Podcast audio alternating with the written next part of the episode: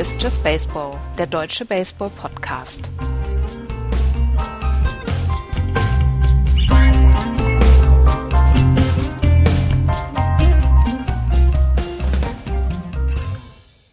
...162 Spiele der Regular Season sind gespielt. Die Playoff-Teilnehmer stehen fest. Hallo, liebe Leute, zu einer neuen Ausgabe von Just Baseball. Hallo, Florian. Schönen guten Tag. Und hallo Andreas. Hallo. Wir haben extra äh, einen Tag gewartet, damit wir auch noch äh, den Sonntag äh, mit, mit in den Ergebnissen mit einbeziehen können, obwohl der äh, eigentlich komplett unnötig war. Den, den Tag gestern hätte man auch ausfallen lassen können.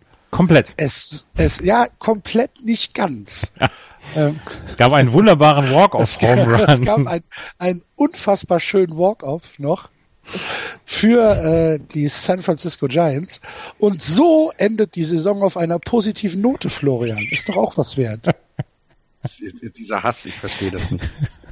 Ja, wir hätten den First Round Pick haben können, hätte Pablo Sandoval nicht den Ball über den Zaun gespielt. Es ist so fantastisch, dass das Pablo Sandoval passiert ist. Ne? Was er macht in dieser Saison ist falsch.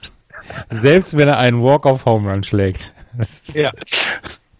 Ja, sehr, sehr traurig. Ähm, man hat den schlechtesten Rekord und nichts davon. Das ist dann, ja, ja, wobei man, man weiß ja, der Draft, das ist ja was anderes, ne? Also, als im Baseball, äh, oder im Basketball. Aber wenn man sich anguckt, was die letzten Jahre eben so in den ersten Runden immer kam und auch so auf den ersten beiden Positionen, ja, will man da schon irgendwie vorne dabei sein. Naja, gut. Jetzt sind es die Tigers. Dann ist es eben so. Du kannst auch gönnen, oder? Ja, aber natürlich.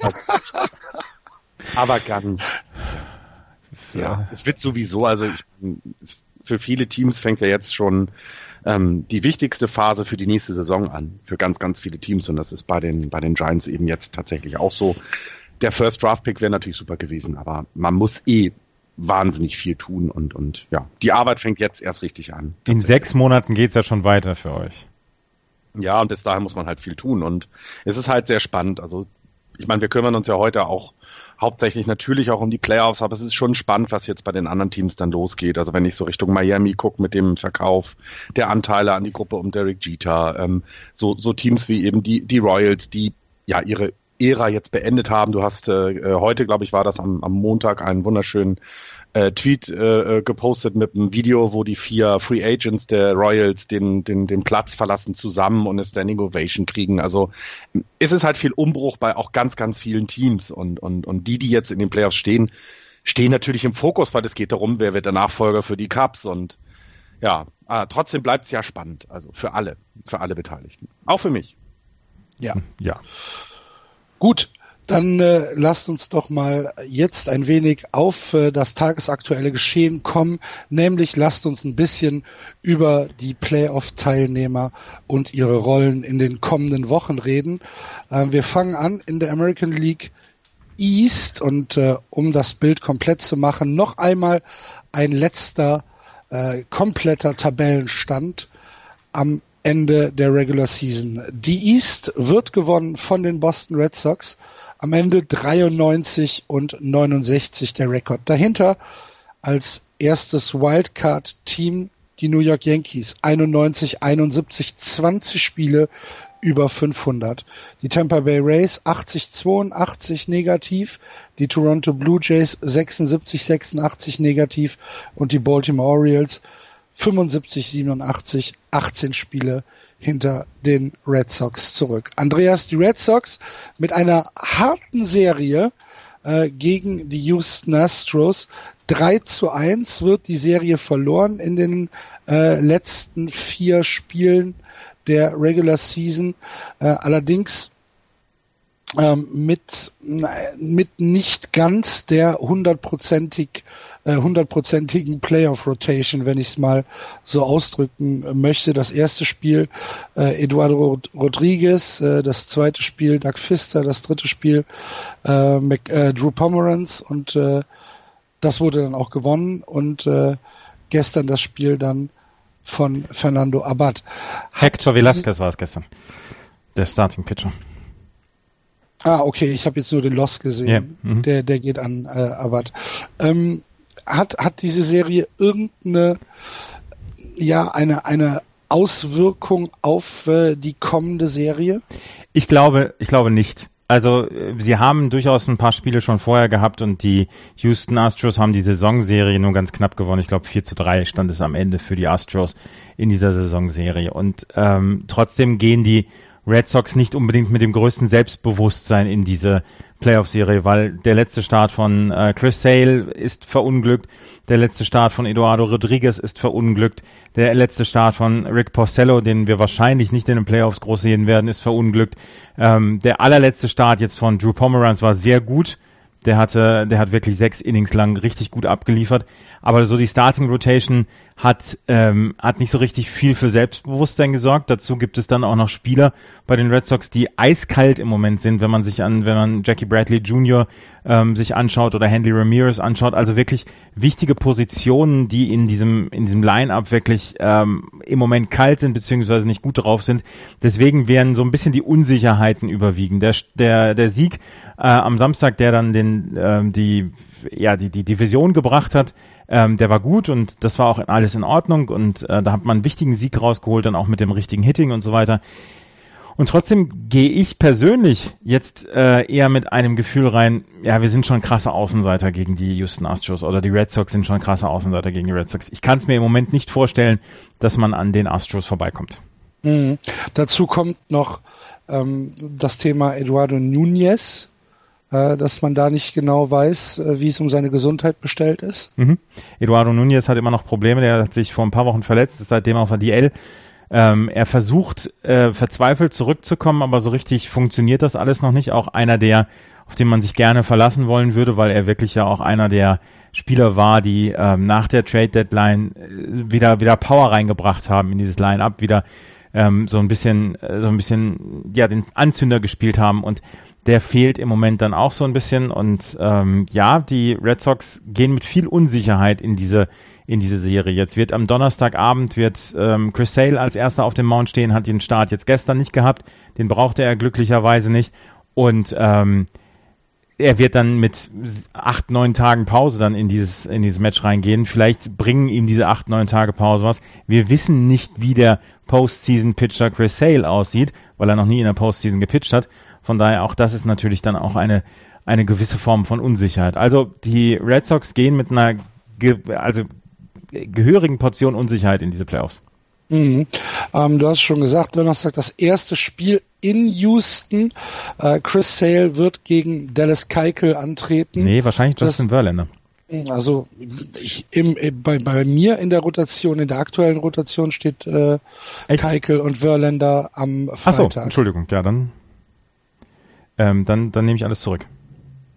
Also, ich meine, kann ja sein, aber ich kann es ja nur lesen, was auf der, auf der, ähm, auf dem Announcement mhm. steht. Und da steht Sale gegen Keikel. Alles klar. Dann, äh, ja, dann hast du äh, die ganz neuen Informationen. Ich habe ich hab etwas lasch drauf geguckt dann vielleicht.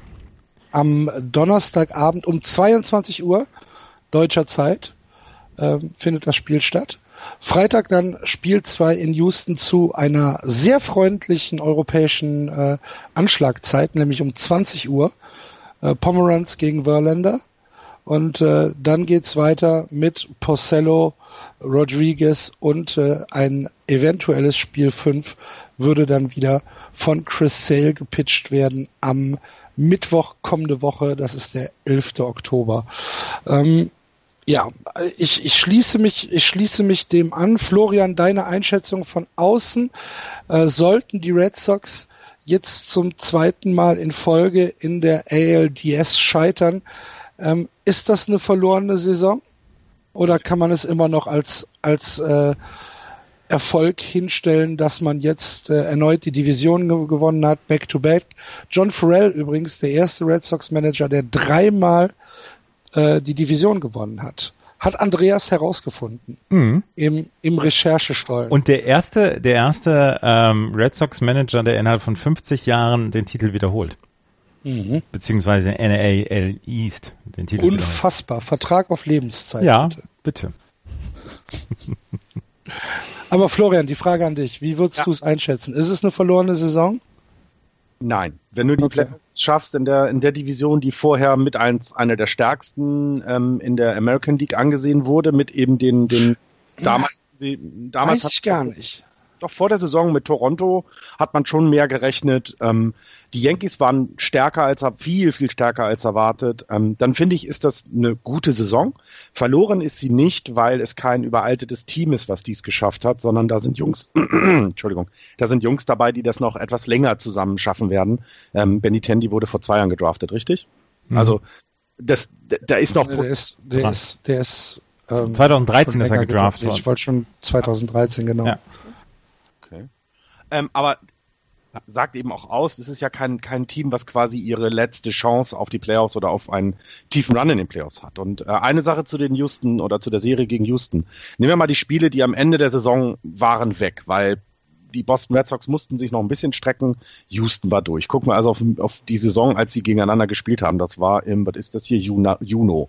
Ähm, da haben die ähm, Red Sox es geschafft, das, das, das äh, ja, eng zu halten in, mit 2-1. Das zweite gegen 7-1 deutlich verloren. Rick Porcello äh, äh, hat gepitcht und dann wiederum 6-5 gewonnen. Also müssen sie versuchen, das, was sie das ganze Jahr machen, ähm, Leute auf Base zu bringen und ja diese Low-Scoring, äh, äh, diese, dieses, diesen Small Ball weiterspielen.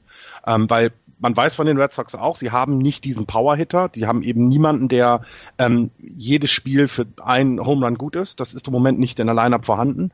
Aber sie sind ja trotzdem gefährlich und haben es geschafft, sich in der dann doch guten American League und in der auch guten American League East durchzusetzen. Ähm, also ich glaube, so so deutlich vorne würde ich die Houston Astros nicht sehen, weil ich bei den Houston Astros eben sehe, dass sie in einer verdammt schlechten Division diese 103 Siege geholt haben. Wenn man überlegt, dass sie eben gegen solche äh, Gegner wie Oakland 19 Spiele hatten, äh, gegen die Rangers 19 und so weiter. Also ich, ich sehe da das doch etwas etwas gleich auf, würde ich mal sagen. Und das Faustpfand David Price würde ich nicht außer Acht lassen, ähm, selbst wenn es mal, also selbst lass mal Sale noch nie in der Postseason gepitcht haben und der kriegt im dritten Inning irgendwie einen Wackler. Ja, dann kannst du David Price für drei Innings bringen. Und das ist in den Playoffs, hatten wir schon mal diskutiert, ganz, ganz wichtig. Du musst diese Spiele gewinnen und du hast als Red Sox im Moment da richtig, richtig gutes Volumen dahinter. Dass die, dass die ja, Better ein bisschen kalt werden, ja, Ha, ich, ich weiß nicht. Ja, natürlich ist das doof, aber es ist jetzt eine andere Situation und, und ja, sie haben sich dumm- sie haben sich die ganze Zeit, die ganze Zeit haben sie kompetitiven Baseball spielen müssen und das haben die Astros nicht und deswegen nicht so deutlicher Underdog, wie ihr es gerade habt durchklingen lassen. Also hier, das Ding ist noch nicht verloren. Ne? Nein. Ich bin, das, ich bin nur nicht so ganz selbstbewusst, was diese Serie angeht, wie vielleicht noch vor ein zwei Wochen. Das, was du richtig beobachtet hast und gesagt hast, ist dieses Faustpfand Bullpen. Das gesamte Bullpen der Red Sox ist extrem gut und das dürfen wir, das dürfen wir nicht ähm, vorne weglassen beziehungsweise dürfen wir nicht hinten drüber fallen lassen. Ähm, das, das Bullpen der Red Sox ist gut und sollten die Red Sox erschaffen, bis zum sechsten Inning zum Beispiel ähm, im Spiel zu bleiben, dann haben sie mit diesem Bullpen, mit Addison Reed, mit Craig Kimbrell, mit David Price dann auch noch, haben sie die Möglichkeit in diesem ähm, in diesem Spiel drin zu bleiben und das ist für mich das ist für mich ein ganz großes Faustpfand, was die Red Sox haben. Aber im Moment überwiegt dann halt so ein bisschen der Zweifel, ähm, dass das dass das vielleicht wirklich passen wird mit den Red Sox in den Playoffs. Mhm. Dann wäre ja schön, wenn das Ingame-Management des Bullpens äh, dann diesmal auch genutzt wird. Hauptsache noch mal einen reindrücken, ne? ja, es ist doch so. Das war wieder viel zu viel Positives über John Farrell gerade eben. ja, das Bullpen-Management sollte sitzen. Da gebe ich dir sogar recht. Danke. Warten wir es ab. Ja. Donnerstag geht's los. Ähm, die New York Yankees sind schon früher dran, nämlich am Dienstag im Wildcard Game gegen die Minnesota Twins. Sind die New York Yankees ähm, die größte Überraschung in der American League oder sind die Indians oder die Twins da noch vor? Warum die Indians? Ach, Ich, wir haben letzte Woche drüber gestritten. Der, der, also der 102 Siege von den Indians hast du auch nicht erwartet. Jetzt Nee, nein, nein, aber ich habe ich hab erwartet, dass sie wieder, wieder oben mitspielen werden. Ja, ist ja in Ordnung, aber 102 Siege und, und damit den besten Rekord in der American League. Äh, 370 Spiele am Stück unbesiegt äh, ein, ein, ein Run Differential von 254. Also wenn du mir sagst, ja, das ist doch keine Überraschung, dann, dann ist aber gut. Schmeißt du mich hier raus aus dem Podcast. Also wirklich. Dann ist aber, dann ist aber jetzt langsam mal gut. Nee, ich, ich finde auch, ich, ich traue ihnen auch noch nicht über den Weg. Nein, ich glaube, dass die Yankees, ich glaube, dass die Yankees, ich glaube, dass die Yankees wirklich die größte Überraschung sind, äh, ja. neben den Twins. Ähm, weil wir kommen ja gleich noch zu den Twins, aber die Yankees ähm, sind vielleicht ein Jahr zu früh dran und sie sind dieses Jahr schon eine Mannschaft, auf die man unbedingt aufpassen muss und auf die auch die ähm, Cleveland Indians aufpassen müssen in der ALDS, weil das, ähm, also da verwette ich, da verwette ich Haus und Hof drauf, dass es dann Yankees gegen Indians sein wird in der ALDS. Ähm, nee, die Indians sind, äh, die, die Yankees. Herzlichen Glückwunsch an die Twins. ja, genau. Der, der No-Hitter für Irvin Santana, der wird noch Wochen später, wird noch Wochen später zu diskutieren sein. Die Yankees-Fans, es tut mir so leid für euch, aber ihr habt es gehört. Ding ist durch. selbst, selbst gestern hier der SB Nation Block Over the Monster hat mich ja. Was, was ich ganz schlimm fand. Das, das musst du vielleicht mal kurz an die Hörer, ähm, den Hörern erklären, die äh, nicht auf Twitter sind. Ja, gestern Over the Monster, der SB Nation Blog der äh, Boston Red Sox, denen folge ich. Und die haben, ähm, die haben so geschrieben, hier willkommen zum wichtigsten Spiel des Jahres. Und dann habe ich nur drunter geschrieben, weil das letzte Spiel des Jahres ist meistens so eins, wo, wo jeder gleich im ersten Versuch was, was versucht und dann dieses Spiel maximal zweieinhalb Stunden dauert. Und ich habe nur so geschrieben, Game Duration over under two, uh, 220, 2 hours 20 minutes. Und dann haben sie wirklich geschrieben, äh, dann haben sie meinen Tweet zitiert und darüber geschrieben, wir können uns alle sicher sein, dass das Ding 19 Innings dauern wird. und das, das war nicht frech. Ja, bis an die Ostküste der USA ist es schon vorgedrungen, meine Jinx-Fähigkeit. Ich immer noch nicht in Houston bedecken lassen. Ja. Oh, Houston, Houston, ja, genau. Houston bin ich ja auch noch eine Persona non grata. ähm, ähm, nein, die Yankees sind eine Überraschung und sind eine, eine, eine deutliche Überraschung, vor allen Dingen Art und Weise, wie sie sich qualifiziert haben. Jetzt mit Aaron Judge, lass ihn so viele Strikeouts gemacht haben, wie er will, aber er hat nach wie vor eine unfassbare On-Base-Percentage gehabt und ist natürlich in der MVP-Verlosung mit drin. Dann haben sie mit Luis Severino jemanden Man, gehabt. Ganz, ganz, ganz kurz, Andreas. Man muss bei Aaron Judge immer wieder herausstreichen, dass es seine erste Saison ist. Ja, ja, ja. Rookie-Mann. Ja. ja der, der 52 Home Runs geschlagen hat, ein Betting Average von 2,84 und 114 Runs gescored hat. 114 Runs, entschuldige bitte mal. Die Giants überhaupt insgesamt so viel? ähm, ja, knapp. Ah, okay. Ja, Aaron Judge. Aaron Judge ja, ist, also ist eine da, Sensation gewesen. Wir, wir, reden, wir reden nicht vom, vom Rookie of the Year, sondern wir reden von, von MVP-Verlosung. Ja, genau. Genau. Ja, er ist, und, er ist äh, fett in der MVP-Verlosung drin und ähm, Rookie of the Year sollte eigentlich auch relativ klar sein für ihn. Unanimous, also wie heißt das hier? Ohne, ohne Gegenstimme, ganz, ganz sicher, ja. Unanimous, genau. Unanimous, ja. Ähm, nein, die, die Yankees sind eine große Überraschung und wie gesagt, äh, meiner Meinung nach werden es auf jeden Fall die Yankees in der LDS sein. Ähm, und dann werden sie den Cleveland Indians einen harten Kampf anbieten. Und sie sind eine wirklich gute Truppe. Das muss man in aller Deutlichkeit so sagen. Und das äh, ich bin sehr gespannt, wie, wie, es, wie es laufen wird. Und sie haben ein überragendes Bullpen. Sie haben vielleicht ein noch besseres Bullpen als die Red Sox mit Chad Green, der 103 Strikeouts in 69 Innings hatte. Die haben Adam Warren, Tommy Canely, David Robertson, Dylan Betances, Aroldis Chapman. Die haben ein furchteinflößendes Bullpen und das wird, das werden schöne Bullpen-Duelle dann gegen die Cleveland Indians. Und ja. ja, es wird sehr lange auch dauern, ne, weil jetzt äh, der Manager der, der Indians ja auch dafür bekannt ist, dass er sehr früh auch, oder dass er auch mal ortho, äh, unorthodoxe äh, Entscheidungen dann trifft. Weil er es kann. Auch in der Serie, genau. Und ähm, es geht hier, in, also ich, ich bin ja mal noch nicht sehr, sehr begeistert, dass das in einem Spiel entschieden wird, aber das Schedule lässt im Moment halt einfach noch nichts anderes zu. Ähm, dass äh, auch so ein Wildcard-Spiel vielleicht ne, ne, Best of Three wird oder sowas, aber es ist jetzt so, wie es ist, äh, ist und das macht es wahrscheinlich auch so spektakulär. Also die, die Yankees sind halt eben, eben nicht nur defensiv so stark, wie du gerade gesagt hast, mit dem guten Pitching und vor allem mit dem guten Bullpen. Sie haben 858 Runs gescored. Ne? Das ist das zweitmeiste in der gesamten MLB. Das ist schon, das, also da, da wissen schon die Twins, wer da kommt. Also ähm, da möchte ich möchte ich jetzt nicht in deren Haut stecken. Und für mich sind sie auch der klare Favorit und sie sind auch dann in der Serie gegen die ähm, Indians nicht äh, äh, äh, Underdog, aber so, ich sehe es so ein bisschen auf gleicher Höhe, so wie ich die, ähm, ähm, na, wie heißen sie noch, die Red Sox gegen die Astros sehe. Also die wird eine sehr, ich glaube, es ist eine sehr ausgeglichene Serie, da steht keiner jetzt ganz weit vorne als Favorit. Also ich würde sagen, wir tippen die Serien, wenn wir mit der, mit der League durch sind. Ja. Ähm, lass uns erstmal zu den Gegnern kommen, äh, der Red Sox und der Yankees. Ähm, in der American League Central haben die Yankees äh, die Division gewonnen mit den eben angesprochenen 102 Siegen bei 60 Niederlagen, der beste Rekord in der American League.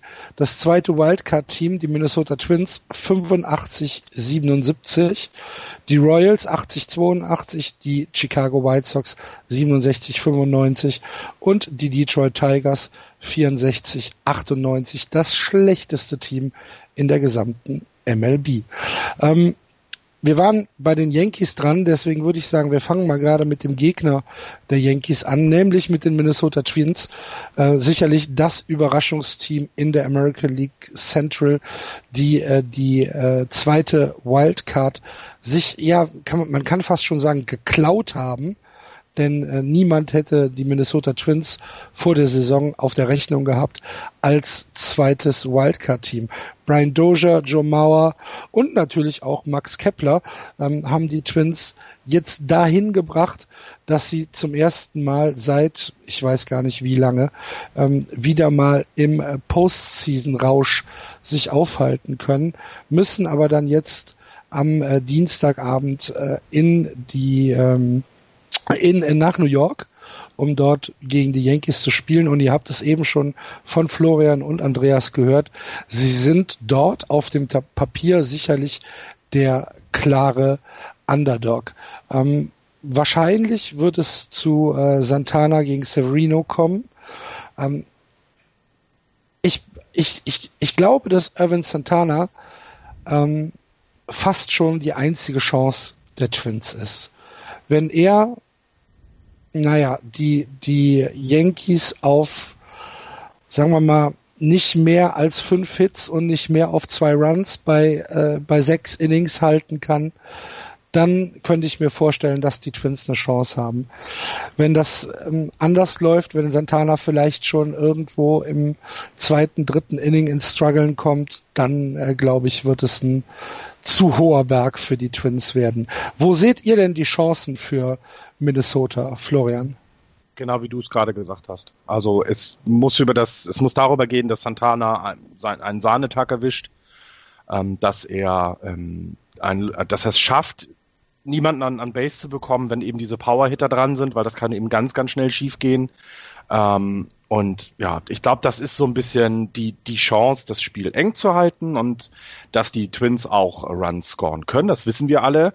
Mm, und sie müssten es halt gegen den Starting Pitcher machen, würde ich mal sagen. Also sie müssen versuchen, dass die, dass die Yankees so schnell wie möglich ins Bullpen müssen, weil die sich natürlich auch überlegen, na, also natürlich musst du dieses Spiel gewinnen, um überhaupt weiter in den Playoffs zu kommen, aber du kannst ja deine ganzen Bullpen-Pitcher nicht überheizen schon im ersten Spiel. Das ist so ein bisschen so die, die Krux, die ja bei so einer One, bei so, bei so einem One-and-Done-Spiel ist. Und ähm, deswegen versuchen, äh, dass Santana in sechs Innings tatsächlich, wie du es gesagt hast, max zwei Runs, zwei Runs äh, abgibt und ähm, ja, die Defensive, glaube ich, haben, haben wenn es eben nicht über den Zaun geht, was bei den Yankees ja nur leider äh, oft genug vorkommen kann, ähm, die, die haben eine gute Chance. Das heißt, Geschwindigkeit, glaube ich, ist nicht das Problem, was, was die Yankees vielleicht an den Tag legen.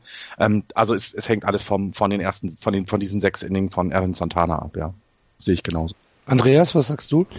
Also es gibt mehrere Probleme, die ich bei Irvin Santana sehe. Irvin Santana hat eine wirklich grauenhafte Statistik im Yankee Stadium mit 0 zu 5 bei sechs Starts und einem 6,43er ERA. Dazu ist er ein extremer Flyball-Pitcher. Das Problem ist, dazu kommt noch, das Yankee Stadium ist so eine kleine Kiste, wo jeder Flyball irgendwie aus dem Stadion wandert. Und das sind für mich zwei Dinge, die nicht zusammenpassen. Und Irvin Santana hat wie gesagt, diesen hohen ERA, hat dieses Jahr 43 Prozent seiner Outs waren über, über Flyballs. Und das kann so nicht funktionieren. Das kann so nicht funktionieren. Es wird so nicht funktionieren.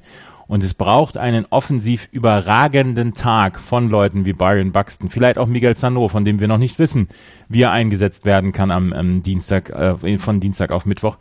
Ähm, es braucht überragende Tage, zum Beispiel von Brian Dozier, von Robbie Grossman, von Joe Mauer.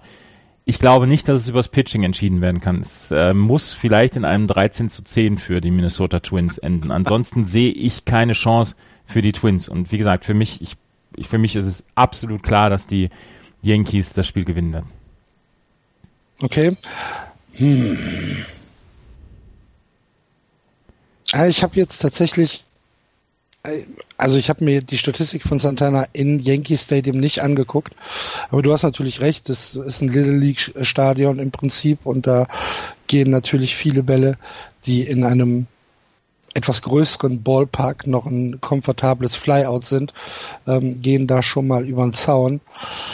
Aber die Konstanz, die Santana ähm, an den Tag legt, dass er halt im Prinzip in der gesamten Saison nie über ein Dreier ERA hinausgeschossen ist, ähm, ja, das, das war für mich so ein bisschen jetzt der Aufhänger zu sagen, eigentlich muss, muss er bis ins sechste Inning gehen. Hm, wieder was gelernt. ja, aber wenn der äh, äh, Santana hat ja dieses Jahr schon mal gegen die Yankees gepitcht und das Spiel war knapp 2-1 verloren. Also vielleicht weiß er einfach auch, was auf was auf was auf ihn zukommen wird, ne? Und ich glaube, er kann sein Pitching nicht umstellen, dass diese äh, Flyouts äh, weniger werden. Das kriegst du, glaube ich, nicht so schnell hin. Ähm, aber wenn er das Spiel, also wenn er es schafft, die, ja, so, so, so ein, ja, Infield-Game daraus zu machen, ne? also kurz, dass die Bälle kurz gehalten werden, dann haben sie über die Defensive eine Chance und sonst kann es wirklich so ein 13-10 äh, äh, sein müssen dann, ja. Ich sehe aber tatsächlich bei allem, dass wie Andreas, die Yankees sind hier für mich der Favorit und gewinnen auch das Spiel und dann lass es ein 3-1 oder sowas werden, dass es spannend ist, aber das ähm, werden sie meiner Meinung nach auch gewinnen. Äh, auch, auch, wenn die eben die Twins, glaube ich, es eng halten können und, und, und das und da natürlich auch alles tun werden. Also ähm, es wird so ich glaube, es wird kein Blowout. Okay. Severin ist einfach zu stark. Ne? Also der, der, das, das darf man ja auch, man darf die Gegenseite ja nicht vergessen. Ne? Also mit Severino haben sie da, glaube ich, auch den, den richtigen Mann auf dem Mount, der der, ja, ne, der ist auch bei zwei äh, 98er ihr, ERA über die Saison, 230 Strikeouts, der, der kann das auch schon ganz gut. Ähm, und deswegen Low Scoring und, und irgendwie 3-1 oder sowas. Das, das wird's werden. Für die Yankees. Das sind ja konträre Tipps, die er hier abgibt. Aber gut. Ähm, der Sieger aus diesem Wildcard-Game wird dann gegen die Cleveland Indians in der American League Division Series antreten müssen. Natürlich zuerst auswärts in Cleveland. Und ähm, ja, die Saison der, äh, der Indians kann man ja nur mit äh, spektakulär zusammenfassen.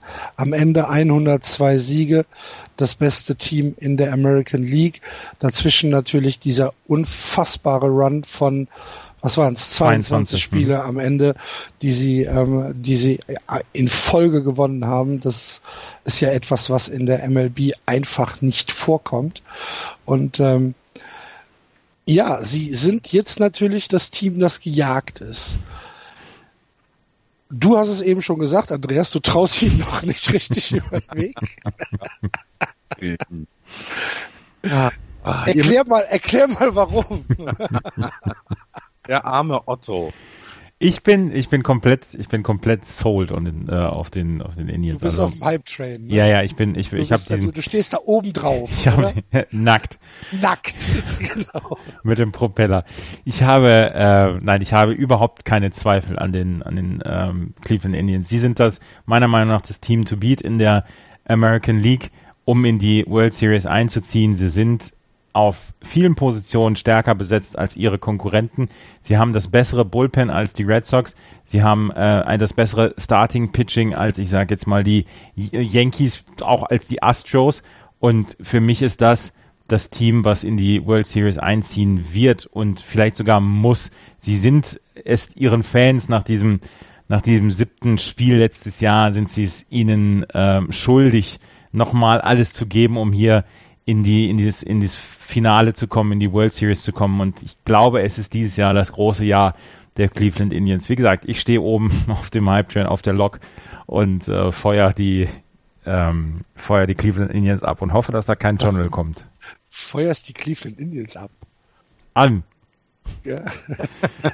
und wie gesagt, ich hoffe, dass da kein Tunnel kommt, der mich, der mich runterreißt vom Zug. Nee, nee glaube ich nicht. Also dafür, wenn man sich das anguckt, also auch hier, die, die haben ja schon gegeneinander gespielt, ähm, die Cleveland Indians und die New York Yankees dann. Ähm, sie haben, also die, die, die Indians führen oder haben diese Serie gewonnen, haben sie, sie für sich entschieden, fünf, ähm, fünf Siege aus sieben Spielen. Also das ist auch relativ deutlich. Ähm, wenn man sich dann die Scores anguckt, zu Hause hatten sie, glaube ich, mit, mit äh, Kluber und Bauer gewonnen äh, auf dem Mount und dann zwei hintereinander verloren. Das passiert ja auch mal in der Saison, das wissen wir ja alle. Das wird so halt nicht mehr vorkommen in der, in der, in, der, in den ähm, Playoffs, dass du ja dann mal eben schnell zwei Spiele hintereinander verlierst. Glaube ich nicht dran. Ähm, die sind der Favorit in der American League auf jeden Fall und es, es müssen sie ja auch sein, weil sie mein Tipp für die World Series waren. Ähm, und deswegen go, go Indians. Die schafft, ihr schafft das. Ja. Ja. Na gut. Ich, also ich, ich glaube, es wird eine spektakuläre Serie dann gegen die Yankees. Ähm, ich glaube aber, dass die, dass die Indians da gewinnen werden und dann werden sie auch gegen die Astros gewinnen.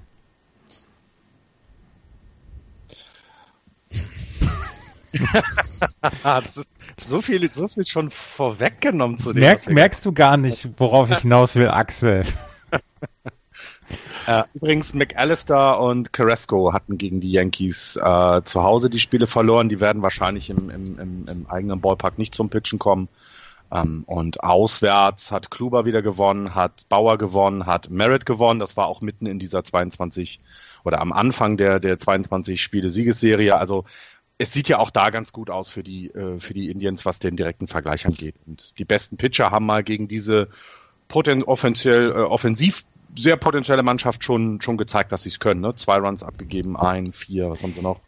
Ist also das, das, das ist deutlich. Ja, und du darfst halt auch Terry Francona nicht vergessen, der halt einfach die Erfahrung hat, in der Postseason ähm, richtige Entscheidungen zu treffen, der ähm, einfach schon da war, der Ringe gewonnen hat und ähm, äh, der, der einfach ein, ein überragender Stratege ist, wenn es um einzelne Spiele geht, wenn es um einzelne Bullpen-Entscheidungen geht, wenn es um, um, um Rotationsentscheidungen geht, ähm, ist Terry Francona meines Erachtens ähm, ja der beste Manager im Baseball.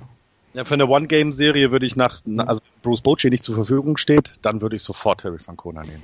Also es gibt es gibt ein zwei es gibt ein zwei äh, Fragezeichen bei den bei den äh, Cleveland Indians. Das ist auf auf der einen Seite das Long Relief, wenn einer von den äh, Startern einen schlechten Tag hat, wen nehmen sie dann ins Long Relief? Auf der anderen Seite ist da Andrew Miller, der letztes Jahr halt diese überragenden Playoffs hatte und erst in Spiel 7 ähm, so ein bisschen ja die Luft ausgegangen ist. Der ist verletzt gewesen. Wie er wieder zurückgekommen ist, wie er jetzt im Moment ähm, drauf ist, das weiß niemand so richtig genau. Ich habe letzte, letzte Woche beim Ringer Podcast habe ich gehört, dass er wohl Probleme hat mit seinem Knie. Also er, er hat ja das, das rechte, das das linke Knie belastet er ja, wenn er wirft, weil er Linkshänder ist. Und wenn das vorne aufkommt auf dem Mount, da hat er wohl Schmerzen. Und da wird es wohl dann äh, Probleme dann auch geben, dann wirklich komplett durchzuziehen, weil du ja immer die Schmerzen bekommst. Und ähm, wie, wie sehr das beeinflusst, das ist halt ne, ein ne großes Fragezeichen, was die Indians haben. Du hast natürlich dann immer noch ähm, Cody Allen, du hast immer noch Shaw da mit, mit dabei, du hast immer noch Dan Otero da mit dabei, du hast nach wie vor einen super Bullpen. Andrew Miller hebt es natürlich nochmal auf eine ganz andere Stufe dann drauf. Und ähm, mhm. da ist zum Beispiel, da wäre zum Beispiel jemand wie, wie David Price, im Moment traue ich bei so einem Long Relief Ding auch mehr zu als jetzt, ich sage jetzt mal Josh Tomlin, der wohl nicht in der Starting Rotation sein wird für die Cleveland Indians. Aber das werden wir halt sehen in den nächsten Tagen. Das sind die kleinen Fragezeichen, die, die Indians noch haben. Okay. Der Gegner der Boston Red Sox in der zweiten äh, ALDS sind die Houston Astros, die die American League West überragend gewonnen haben mit 21 Spielen Vorsprung. Am Ende war es ein 101 zu 61 Rekord der sie auf dem ersten Platz hat enden lassen. Dahinter die Los Angeles Angels schon negativ 80, 82, die Mariners 78, 84, die Rangers 78, 84 und die Athletics 75, 87. Die Houston Astros über ähm, eine lange Zeit der Saison das Nonplusultra in der American League, ähm, bis dann die Cleveland Indians äh, kurz durchgedreht sind, angeführt vom allüberragenden José Altuve. Was hat Altuve jetzt nochmal? Er hat seinen 200. Hit diese Saison äh, ja, hingelegt und das zum vierten Mal hintereinander. Zum vierten Mal hintereinander, ja. Genau. Wahnsinn, Wahnsinn. ja, der Typ ist halt einfach großartig. Mhm. Äh, einfach ein, ein, ein, ein Riese, möchte ich sagen. Ja. Der MVP wir ganz. Äh, äh, Ey, für mich, für mich auch. Für mich ist José Altuve ähm, auch vor äh, Aaron Judge äh, MVP der Saison. Ja. Das ist einfach so. Ähm, auch ein, halt ein überragender Second Baseman noch der, dabei. Das kommt ja auch noch dazu, genau. Er ist ja eben nicht nur offensiv stark, sondern auch wirklich ein guter Second Baseman. Hm. Für mich ist er auch der MVP und ich würde es ihm sehr gönnen, wär, würde er es ja. werden. Ähm, sie haben die meisten Runs gescored. 896, haben die beste Bet Betting Average 282, haben die beste On-Base Percentage 346 und haben die beste Slug-In Percentage 4 78. Im Pitching sind sie dann etwas äh, unter ferner lief, mit 412er IAA ähm, bei einem 1,27er Whip und einem 240er Betting Against. Das, das ist okay, aber es ist nicht richtig überragend. Ähm, wo liegen denn die Chancen der Red Sox gegen die Houston Astros? Oder wo sind die Schwächen der Houston Astros? Fangen wir damit an das, die, das Pitching ab Pitcher Nummer drei. Das ist das mhm. Problem, dass er nur ein einziges Mal eingesetzt wird in einer Fünf-Spiele-Serie. Ähm, Dallas Keikel und ähm, ähm, Justin Verlander kannst du zweimal einsetzen in so einer Fünf-Spiele-Serie. Vielleicht on, on Short Rest, aber insgesamt, ähm, das ist, äh, das ist das, äh, das Pitching ist mit den Zweien wirklich überragend, plus dem dritten Pitcher, der dritte Pitcher dann nicht. Das Bullpen? Überragend würde ich es echt, würde ich es nicht sagen. Ich würde sagen, es ist gut, aber überragend ist was anderes. Ist, also wie, was, was Justin Verlander in den letzten sechs Wochen gemacht hat, ist schon, ja. ist schon sehr, sehr stark gewesen. Oder in den letzten vier Wochen, seitdem er bei den bei den Houston Astros aufgeschlagen ist. Das, was mir Hoffnung macht, ist, dass die ähm, Boston Red Sox immer gegen Justin Verlander eigentlich gut ausgesehen haben. Also das ist etwas, was mir zum Beispiel persönlich als Fan Hoffnung macht. Aber die letzten vier Wochen von Justin Verlander waren wirklich richtig stark. Und In Ordnung. Ich sage aber, dass das Bullpen auf jeden Fall schwächer ist als das der Red Sox. Das, Frage, was, was ist schwächer als das der Red Sox jetzt? Das Bullpen. Ja, das glaube ich auch. Die Frage ist ja, ob du das brauchen wirst, ne? Das ist ja, das ist, das ah, ist. ja, also. Die, wo die Red Sox halt, das ist ja genau das, was die Red Sox machen müssen. Sie müssen versuchen, die Star äh, Starting Pitcher schnell in hohe äh, Pitch Counts zu kriegen. Ähm, sie müssen versuchen, dass die, dass die länger auf dem Mount sind, als sie es wollen, weil auch die Saison für die, für die Houston Astros ja noch länger gehen soll.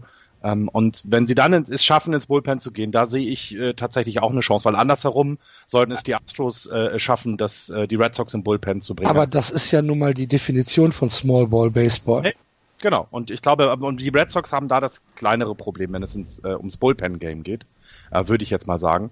Ähm, ich sehe aber tatsächlich die, die Astros auch vorne, ähm, nicht so deutlich tatsächlich, hatte ich vorhin erklärt, warum. Und ähm, es wird aber eine sehr spannende Serie und es hängt, ja, es hängt eben, es ist das, das Blöde ist, dass es eben nur fünf äh, Spiele sind, so wie Andreas das gerade dargestellt hat. Und ich würde gerne mal die, ja, also jemand anderen außer Verlander und ähm, äh, Kalkel gegen, äh, gegen die, die Red Sox sehen. Und das wirst du vielleicht eben nicht haben, weil dann verlieren sie ein Spiel, das ist ja nicht schlimm, der dritte Pitcher, und äh, äh, dann kommt schon wieder ein Short Rest der nächste und dann wird's wird's verdammt schwierig für, für die.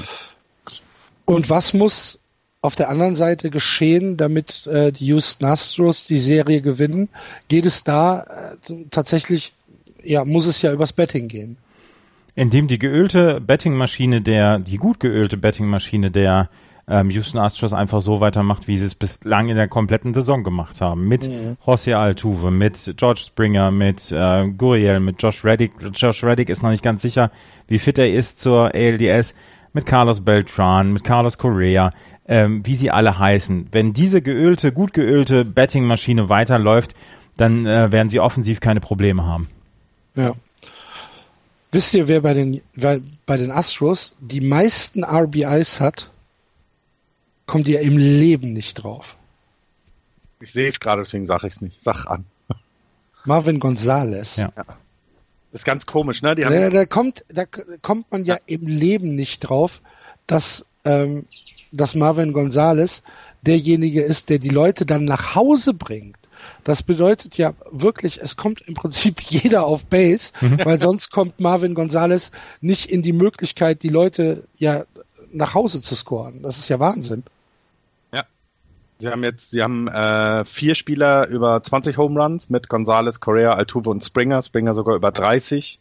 Äh, Brackman steht hier noch drin mit 19, aber ich weiß ja doch, und äh, Julie Gurria mit 18. Also und, und RBIs sind super verteilt. Also das ist, das Ja. ist sehr überraschend, das ist eben sehr ausgeglichen. Es ist eben diese Hitting-Maschine José Altuve, ja klar, das, das kennen wir alle, aber dann ist es eben sehr, sehr ausgeglichen und jeder ist gefährlich genug. Ähm, jeder ist gefährlich genug und, und ähm, ja, das macht sie so, so unberechenbar. Ähm, äh, ja, aber es, ist, es wird halt nicht reichen. Dieses Jahr sind die Indians insgesamt zu stark und, und sie werden vielleicht die, die Red Sox dann schlagen können. Ähm, das ist dann schade für euch, aber gut, so kommen sie dann mal eine Runde weiter und dann sind leider die Indians, das, das, ja, da hört es dann auf. Okay, dann lasst uns doch mal die American League jetzt durchtippen.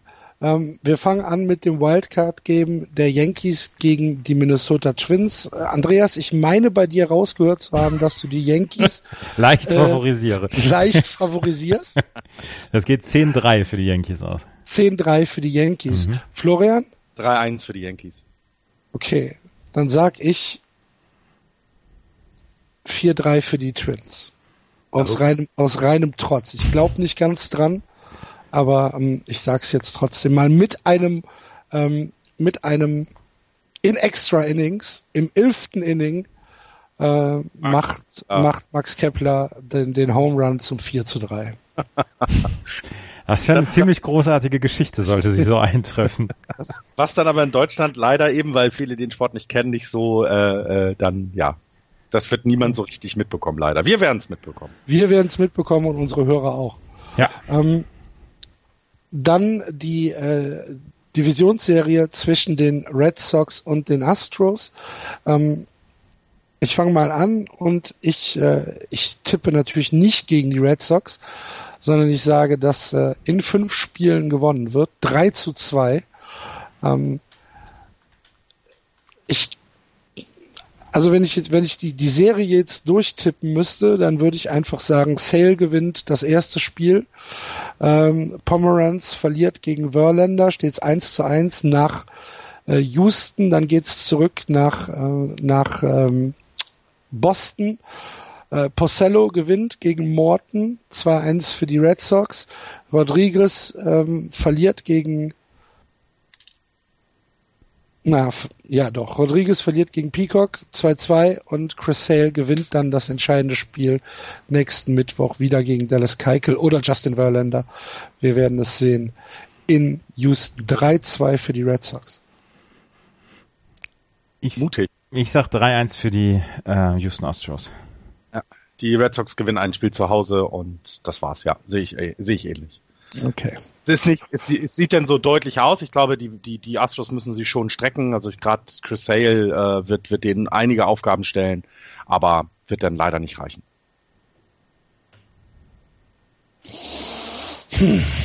Okay. Und ähm, dann die Cleveland Indians gegen den Sieger aus Minnesota gegen New York. Ähm, da würde ich halt einfach auf einen ziemlich, ziemlich klaren Sieg für die Indians tippen. 3-1. Egal gegen wen. Ich glaube, die fegen da mit dem Besen durch. 3-0. Ich bin auch eher bei 3-0 für die Cleveland Okay. Indians. Und dann kommt es, ähm, naja gut, können wir jetzt schon, können wir jetzt schon die Championship Series tippen? Nee, Eigentlich nee, nicht, nee, ne? nee, nee, nee. okay. Das machen wir dann nächste Woche, ganz genau. Gut, dann ähm, würde ich gerne noch von euch die größte Enttäuschung in der American League hören. dieses Jahr? Andreas? Also für mich ist die Liga an sich ähm, ziemlich Enttäuschung, weil wenn nur die fünf Playoffs-Teams einen positiven Record haben, Record haben, dann ist relativ viel falsch gelaufen. Und das bei Teams, die eigentlich gedacht haben, sie hätten dieses Jahr nochmal einen Shot Richtung Playoffs, wie zum Beispiel Toronto, wie zum Beispiel auch Baltimore, wie zum Beispiel auch die, die Tigers, die nicht gut waren, die, die Royals, die nicht gut waren, die Angels, die mal wieder enttäuscht haben, Seattle, die enttäuscht haben, Texas. Insgesamt die Liga war relativ enttäuschend, fand ich. Okay. Und die größte, äh, Florian, was sagst du? Äh, sind die Blue Jays äh, für mich. Ähm, wir haben da ja vorher auch auf den Deckel bekommen, die Entschuldigungsmail fehlt immer noch. ähm, also die Blue Jays, äh, danach dann äh, sogar tatsächlich schon die Royals, würde ich sagen, ähm, obwohl sie sogar ein bisschen über über dem, was man vielleicht erwartet hätte, waren. Ich hatte aber so zwischenzeitlich das Gefühl, dass sie nochmal die Kurve kriegen äh, und dass die Angels per se eine Enttäuschung sind, wissen wir mittlerweile. Das ist schon nicht mehr überraschend. Es ist sehr, sehr schade, weil sie auch da in der Saison mal gezeigt haben, es könnte in eine gute Richtung gehen, aber ein Run Differential von plus eins, 80 Siege nur, ach nee, dann, dann verliere ich lieber 64 Spiele, weißt du? Das ist mhm. dann deutlich. Ähm, für mich ist die größte Enttäuschung die American League West mhm. mit Angels, mhm. Mariners, Rangers und Athletics, ähm, weil sowohl die Angels als auch die Mariners als auch die Texas Rangers eigentlich das Potenzial haben, ähm, da den, den Astros viel mehr Kampf zu bieten. Und die Liga war ja, war ja Anfang April schon entschieden. Das ähm, fand ich ziemlich katastrophal und dass, dass die Angels es einfach nicht auf die Reihe kriegen, dass sie noch nicht mal einen positiven Rekord auf die Reihe kriegen. Ähm, das finde ich halt für, für Mike Trout so unfassbar dramatisch. Ähm, das ist für mich einfach die größte Enttäuschung in der American League. Größte Überraschung haben wir eben schon angesprochen. Ähm, für mich ganz klar die Yankees, für euch glaube ich auch, hatten wir eben schon gesagt. Ja, die ne? Twins halt noch, ne? Ja, die ja. Also die Twins sind einfach so eine so eine ziemlich coole Geschichte, weil ich habe ich habe eine längere Story über sie jetzt gelesen, dass sie ähm, sehr enttäuscht waren, als zum zur Trade Deadline Jaime Garcia wieder äh, getradet worden ist, den sie ja erst ein paar Tage vorher geholt haben. Er hatte einen Start mit ihnen und als sie dann noch Brandon Kinsler ähm, getradet haben, dann gab es wohl ein Players Meeting. Also Paul Molitor ist in die Kabine gegangen, hat gesagt, es, ähm, Menschen haben Entscheidungen zu treffen und Menschen haben diese Entscheidungen getroffen. Und dann haben sich die ähm, Spieler nochmal zusammengesetzt in einem Extra-Meeting und haben dann gesagt, ähm, wisst ihr was, jetzt können wir mal loslegen und es ihnen zeigen, den, den ganzen äh, Zweiflern und, und allen, die uns, die an uns dann gezweifelt haben und dann sind sie in die Playoffs gekommen und am Ende sogar relativ sicher. Ähm, das ist eine, eine super Story. Das ist wirklich eine richtig gute Geschichte. Mhm. Und nächstes Jahr werden sie wahrscheinlich mit 62 Siegen abgeschlagen letzter, weil die Minnesota Twins der erste FC Köln der MLB sind. Ach so, hier, ähm, die das Minnesota Twins, das müssen wir noch gerade dazu sagen. Die erste Mannschaft in der MLB-Historie, die in einem Jahr 100 Niederlagen hat und im nächsten Jahr die Playoffs erreicht. Ja. Und das sagt, und das sagt wieder ganz viel darüber aus, was alle anderen Teams falsch gemacht haben. Also, wenn das so passieren kann, ähm, sind nur acht Spiele über 500, äh, äh, Quatsch, drei Spiele über 500. Ähm, also, bei, bei, bei allem, bei aller Liebe, das hätten andere auch hinkriegen können. Und ja. Das haben sie nicht. Und das ist, glaube ich, das habt ihr ganz gut zusammengefasst. Also äh, sehr enttäuschend, was da in American League äh, losgegangen ist. Ähm, wobei ich glaube, wir werden jetzt in den Playoffs da ein bisschen äh, äh, entschädigt werden für, weil ich glaube, die Teams, die sich qualifiziert haben, sind eben ähm, es gibt halt nicht dieses eine Überteam, auch wenn die Indians eben diesen Lauf hatten, aber auch da sind, äh, selbst wenn sie dann gegen Boston spielen sollten, die Serien werden immer noch knapp. Also es ist nichts, wo ich das Gefühl habe, die rennen da wirklich mit 7-0, 7-0, 7-0 durch, sondern sie müssen sich strecken, sie müssen sich anstrengen und das macht es dann schon wieder, das, das entschädigt dann ein bisschen. Okidoki. Dann wechseln wir jetzt in die National League und das machen ähm, Florian und Andreas für euch, weil ich muss mich nämlich leider ausklinken äh, ich muss leider noch ein bisschen arbeiten. Ja, wenn die Hörer mehr spenden würden, könnten wir das ja hauptberuflich machen. Dann könnten wir das hauptberuflich machen, aber das ist wahrscheinlich noch ein relativ langer Weg dahin. Ähm, von mir war's das. Äh, wir hören uns nächste Woche wieder. Andreas, Florian, übernehmt ihr das mal. Ich äh, vertraue euch voll und ganz. Tschö. Tschö. Der Goldmann hat keine Ahnung vom Baseball, oder? War schon immer so, wird immer so sein, aber der ist noch, der ist noch. Bin noch da, ihr Assis. aber der ist auch Red Sox-Fan, da kann ich nicht viel erwarten. Ja. Jetzt bin ich weg. Tschüss. Tschüss. Du hattest es gesehen, ne? Nee, ich hatte es tatsächlich nicht gesehen. Ich habe gedacht, er wäre schon weg. Ja. Äh, ja. Naja. Wir kommen, Gut, wir National League machen. Wir kommen in die National League. In der National League East hat sich, äh, haben sich die Washington Nationals am Ende durchgesetzt, 97-65, dahinter Miami, Atlanta, New York Mets und Philadelphia. Die Washington Nationals werden in der ersten Runde auf die Chicago Cubs treffen. Und äh, das wird eine Serie, auf die ich mich persönlich sehr freue. Sie haben am Ende, ja, sie haben eigentlich ab Ende April, Entschuldigung, ab Ende April konnten sie eigentlich schon den Cruise-Modus einschalten, die Washington Nationals, und haben seitdem nie wieder zurückgeschaut. Was sie haben, ist eine unglaublich lange Verletztenliste gehabt, die aber jetzt wohl so langsam wieder abgebaut ist. Ähm, auch Bryce Harper hat seinen ersten Einsatz wieder gehabt. Aber ähm, wie glaubst du, haben die Nationals jetzt diese, diese Saison voller Verletzungen verkraftet und wie können sie jetzt vor, nach vorne gehen? Indem sie hoffen, dass so viele Leute wie möglich nochmal zurückkommen können und ihnen helfen können. Also ich sehe, ich sehe als großen, großen Vorteil, dass sie nicht äh, in dem ersten, in der ersten Playoff-Serie gegen die Dodgers oder Diamondbacks spielen müssen. Ich glaube, wäre das passiert, hätten wir, hätten wir sie gleich verabschieden können. Dafür sind sie mir nicht stark genug. Die, die Cubs sind, glaube ich, genau der richtige Gegner für die Nationals. Die sind eben in der gesamten Saison mit Verletzungen trotz allem 20 Spiele vor den Marlins eingelaufen. Sagt alles über die Liga aus und sagt auch was über, darüber aus, wie diese 97 Siege zustande gekommen sind. Denn sie spielen ne, 20 Spiele innerhalb der eigenen Division mit äh, gegen jeweils den Gegner und dann wissen wir, wer da kommt. Da kommen die Marlins, die Braves, die Mets und die Phillies. Phillies sind nicht das schlechteste Team, aber trotzdem, es ist einfach sehr übel und, und so konnten sie sich halt wunderbar darauf vorbereiten, wie gehen wir die Playoffs an. Und ähm, ich finde immer noch, dass die Nationals insgesamt ein sehr, sehr ausgewogenes Team haben. Ähm, hätten sie die ähm, verletzt nicht gehabt, für mich auch 100 Siege locker drin gewesen. Ähm, ja, und, und jetzt gucken wir mal. Ne? Sie haben mit Scherzer, Strasburg, Gonzalez, Rogue und dann als fünfter Jackson eine Rotation, die gegen die, die Cups für mich großer Favorit sind. Also das Pitching, ähm, Starting Pitching sehe ich äh, auf jeden Fall im Vorteil. Ähm, die Offensive ist, trotzdem sie Bryce Harper nicht hatten jetzt für lange Zeit, immer noch saugefährlich. Ähm, und das ist vielleicht das, was, was für die, für die Nationals richtig gut gerade kommt.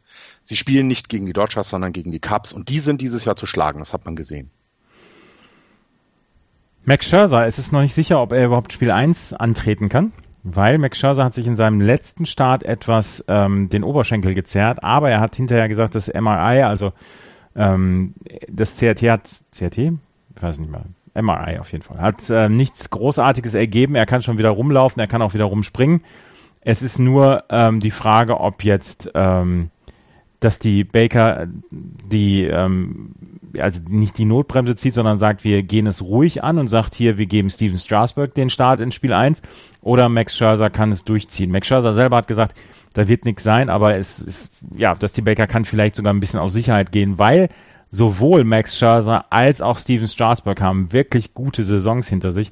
Wenn man sich das Pitching der ähm, Washington Nationals anguckt, dann hat äh, Steven Strasberg einen 2,52er ERA in 175 Innings und Max Scherzer einen 2,51er ERA. Also das ist grob wie gesprungen. Du hast natürlich mit Max Scherzer ein absolutes Alpha-Tier, der, ähm, der sich nochmal so richtig anfeuern kann in so einer Postseason und der nochmal einen Gang zulegen kann. Aber ich glaube, dass die Baker wird keine Kopfschmerzen haben, sollte er Steven Strasberg in Spiel 1 einsetzen müssen. Nein, überhaupt nicht. Und ähm, wenn du dann auf die andere Seite guckst, kommen wir ja gleich zu, wer dann als Gegner, äh, wen, den, wen der Gegner auf den Mount schickt, da sieht das nämlich schon ganz anders aus, finde ich. Da sind viel mehr Fragezeichen. Und ähm, neben dem, was du gesagt hast, dass die sich auf diese guten, Star guten beiden Starting Pitcher ja wunderbar verlassen können und egal ist in welcher Reihenfolge, sieht es ähnlich aus für das, was sie dann offensiv äh, äh, an Start bringen können. Ne? Also ähm, du, du hast eben du hast eben genug Leute, die es können. Ne? Also ähm, Murphy hat wieder über 300 geschlagen, 322 dieses Jahr. Zimmerman mit 301, Anthony Randon mit 30, äh, 303 äh, hatte der Zimmerman, 301 äh, äh, Randon. Also das zeigt eben, da steckt viel mehr dahinter als Bryce Harper only, der mhm. eben bei 19 steht, aber nicht unbedingt qualifiziert ist für den Betting-Title. Ähm, das heißt also, die wissen ja, dass sie es können und und sie haben sie haben aber auch alles so kompakt dabei, ne? 46 Stone Bases von Treya Turner ähm, dieses Jahr. Also es ist halt Power, es ist Schnelligkeit. Ähm, ähm, defensiv stehen sie gut und im Bullpen hatten wir ja zur ähm, äh, ähm, zur Trading Deadline das auch besprochen. Auch dort wurde nachgebessert, damit es eben ähm, ja diesmal tiefer gehen kann und und vielleicht eben in der ersten Runde diesmal die Cups aus dem Weg geräumt werden und man sich dann für den Kampf gegen die Diamondbacks äh, äh, äh, rüstet. Mhm. Ich bin sehr gespannt, wie die wie das Postseason Roster aussieht, weil zum Beispiel Jason Worth, der ja auch zwischendurch verletzt war, der hat jetzt keinen guten September gehabt in 69 At-Bats, nur ein 1,45er Betting Average. Aber das wird halt insgesamt aufgefangen von einer Offensive, die ja von, also wenn sie fit ist, von zwei bis sieben einfach durchgehend Leistung abliefern kann, was du gerade eben gesagt hast, mit Randon, mit Zimmerman, mit Harper, dann vielleicht auch Jason Worth, mit Daniel Murphy natürlich.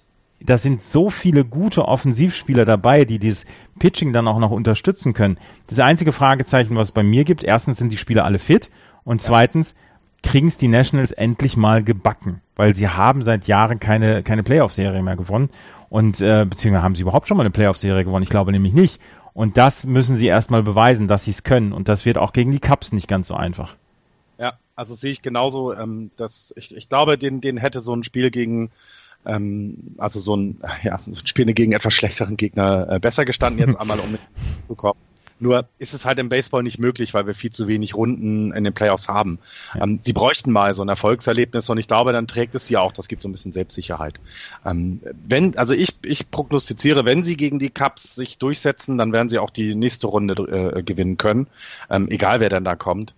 Ähm, ich habe zwar die Dodgers, äh, meine ich, im Tippspiel in die in die World Series getippt. Ich sollte das auch, wenn es geht, äh, gewinnen, weil da hängt viel Grad von ab, erkläre ich am Ende.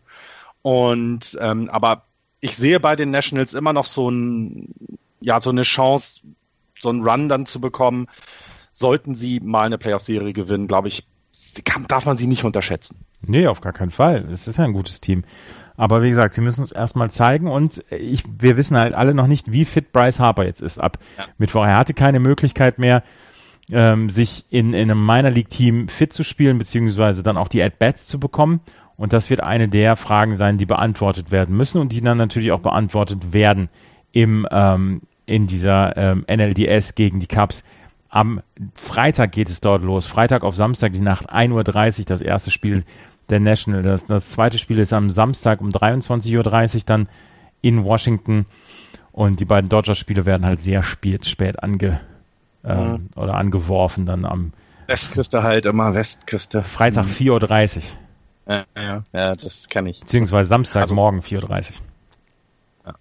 Ähm, das sind auf jeden Fall die Washington Nationals, die als einziges Team aus der MLB, aus der National League East dann weitergekommen sind in die Playoffs. In der National League Central haben wir auch nur ein Team, was weitergekommen ist. Das sind die Chicago Cubs 92 und 70. Sie haben dann doch noch den Titel geholt. Dahinter die Milwaukee Brewers 86, 76, die St. Louis Cardinals 83, 79 die Pittsburgh Pirates 75, 87 und am Ende die Cincinnati Reds mit 68 und 94. Die Chicago Cubs, die lange, lange Zeit gebraucht haben, um über diesen Championship Hangover hinwegzukommen, haben sich am Ende dann doch relativ souverän qualifiziert. Und was man sagen muss, John Lester, der in fünf Starts hintereinander einen 13er ERA hatte, hat in seinen letzten zwei Starts wirklich gut gespielt, hat jetzt auch gestern in seinem letzten Spiel dann nur ein paar Hits beziehungsweise nur einen Run zugelassen und äh, er sieht wieder aus wie der ähm, wie der wie der ja wie der Starter Nummer zwei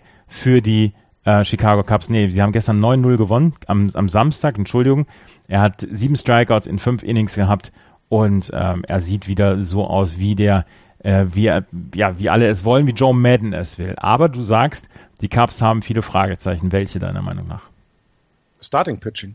Also ganz klar, ne, wenn du guckst, Arietta mit einem 3,53er ERA über die gesamte Saison, das ist nicht das, was man von ihm kennt. Ähm, du hast gerade äh, Lester angesprochen, wir haben Lecky, also es ist immer noch ein, also das ist immer noch eine, eine Line-Up, das, da sind sehr viele Silberrücken dabei, denen man eigentlich vertrauen kann. Aber das Problem ist bei Pitcher, die älter werden, ist, Geschwindigkeit geht runter, Stamina geht runter. Es ist halt nicht mehr so dominant ähm, und das merkt man dann. Und man hat es die Saison über gesehen, ähm, dass sie diese Welle nicht geritten haben. Das ist gar nicht so schlimm, weil so ein etwas ältere Pitcher dann vielleicht ein bisschen mehr Ruhe haben, vielleicht auch nicht den Druck haben. Sie haben es ja geschafft, die, die Brewers und also die Brewers zu überholen. Das war ja mitten in der Saison auch ähm, die größte Aufgabe, sage ich mal, und dann eben sowohl die Cardinals als auch die Brewers dann auf Abstand zu halten. Ähm, ich sehe das Starting Pitching, sehe ich als, als größtes Problem, denn die Offensive war dieses Jahr nicht so stark wie letztes Jahr. Sie haben nicht dieses wahnsinnig mega große Run Differential gehabt, wie im letzten Jahr, hängt auch mit dem, natürlich mit dem Starting Pitching zusammen. Ähm, es ist aber das Gute, dass jetzt eigentlich der Druck weg ist bei den Cubs. Ne? Also diese Serie vom letzten Jahr ähm, gebrochen, 118 waren es, ne? 118? Bin ich jetzt doof? 118 Jahre ohne World Series Titel, mhm. irgendwie. Ja, genau. Mhm ist jetzt ja schon wieder Geschichte, siehst du, es ist so, so, so lange schon äh, her, dass man gar nicht mehr weiß, wie viel es ist. Das heißt, der Druck ist weg. Und so Jungs wie Rizzo und Bryant, die, die, die können jetzt ganz, eigentlich wirklich tatsächlich ganz locker aufspielen. Und das mag vielleicht dann ein Vorteil sein im Gegensatz zu letzten Jahr. Ähm, ich sehe aber eben da dann den, so ein bisschen der fehlende Biss. Also es, es klingt total blöd, Mentalität kann man immer so schwer messen. Ähm, aber ich glaube, dass weil der Druck weg ist, eben vielleicht auch ne, der letzte, der letzte Biss fehlt. Und sie sind ein gefährliches Team. Das wird eine enge Playoff-Serie gegen die Nationals, aber ich würde sie nicht als Favorit sehen. ihnen fehlt der, der ihnen fehlt der Biss. Ja, ja. ich glaube, fehlt ein bisschen der Biss. Kokolores hier. Die Chicago Cubs haben auf jeden Fall ein Starting Pitching, was sie über die fünf Spiele bringen können. Mit John Lester, mit José Quintana, und Kyle Hendricks. Vielleicht auch noch Jake Arrieta dazu, der, äh, von dem wir noch nicht so richtig wissen, ist er fit. Wenn Jake Arrieta eingesetzt wird, ähm, wer wird dann Long Relief sein? Das wird dann Mike Montgomery sein, eventuell John Leckie. Eventuell wird John Leckie gar nicht für den Postseason Roster nominiert. Da gibt es nämlich noch Gerüchte, dass er das gar nicht wird. Ähm, Joe Madden hat ihn gestern im Long Relief eingesetzt, hat ihn ähm, von Bull, im Bullpen rausgebracht und hat ihn äh, pitchen lassen und dort hat er einen Run abgegeben, sah aber ansonsten relativ gut aus. John Leckie hat das letzte Mal im Relief gepitcht, das war 2013 in der World Series für die Red Sox damals noch, ansonsten vorher 2004 das letzte Mal. John Leckie ist ein absoluter Feind des Relief-Pitchings. Er möchte selber nicht im Relief pitchen, weil er sagt, ich brauche eine zu lange Anlaufphase, um wirklich warm zu werden. Aber er hat nicht gut gepitcht. Das heißt, im Starting-Pitching gibt es dann auch keinen ähm, keinen Platz im Moment für ihn. Und es gibt die Gerüchte, beziehungsweise es Geld gilt als offenes Geheimnis, dass er nach dieser Saison ähm, dann den Handschuh an den Nagel hängen wird und dann die Karriere beenden wird. Ob er jetzt nochmal einen Einsatz haben wird, das steht im Moment noch nicht zur Debatte, beziehungsweise es ist noch nicht raus. Die Chicago Cubs haben ein gutes Bullpen und meiner Meinung nach haben sie ein konkurrenzfähiges, ein gegenüber den ähm, den äh, Nationals konkurrenzfähiges Hitting, weil es sind die The Bats came alive in den letzten 30 Tagen. Sie sind zum richtigen Zeitpunkt in Form gekommen und das ist das, ähm, das ist das, was mich dann wieder zweifeln lässt an einem Durchmarsch von den Nationals, weil sie sind wieder in, in Form gekommen und wenn man sich die letzten 30 Tage anguckt, dann ist jemand wie Chris Bryant wieder warm gelaufen, John Jay ist warm gelaufen, Javier Baez ist warm gelaufen, auch Kyle Schwarber hat zum Beispiel seine Zahl oder die Zahl der Strikeouts äh, minimiert und ist wieder langsam in, in, ähm, in, in Schuss gekommen.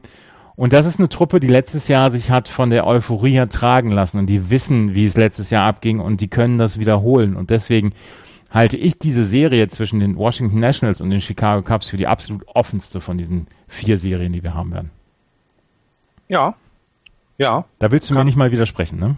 Nein, nein. Also ich denke, das wird kein deutlicher. Also es geht, ich glaube, es geht über die fünf Spiele und dann hängt es eben so ein bisschen davon ab, wer hat seinen Starting Pitching beisammen im Spiel fünf und wer trifft dann am, am besten. Also ich glaube, dass es sehr, sehr eng wird und ähm, ich sehe im Moment die, die Washington Nationals vorne, also ich würde auch tippen, dass die 3-2 gewinnen, aber ähm, das kann genauso andersrum rausge äh, ausgehen. Du hast die Gründe dazu gerade gut äh, dargestellt. Also das ist für mich ein Coinflip, ja.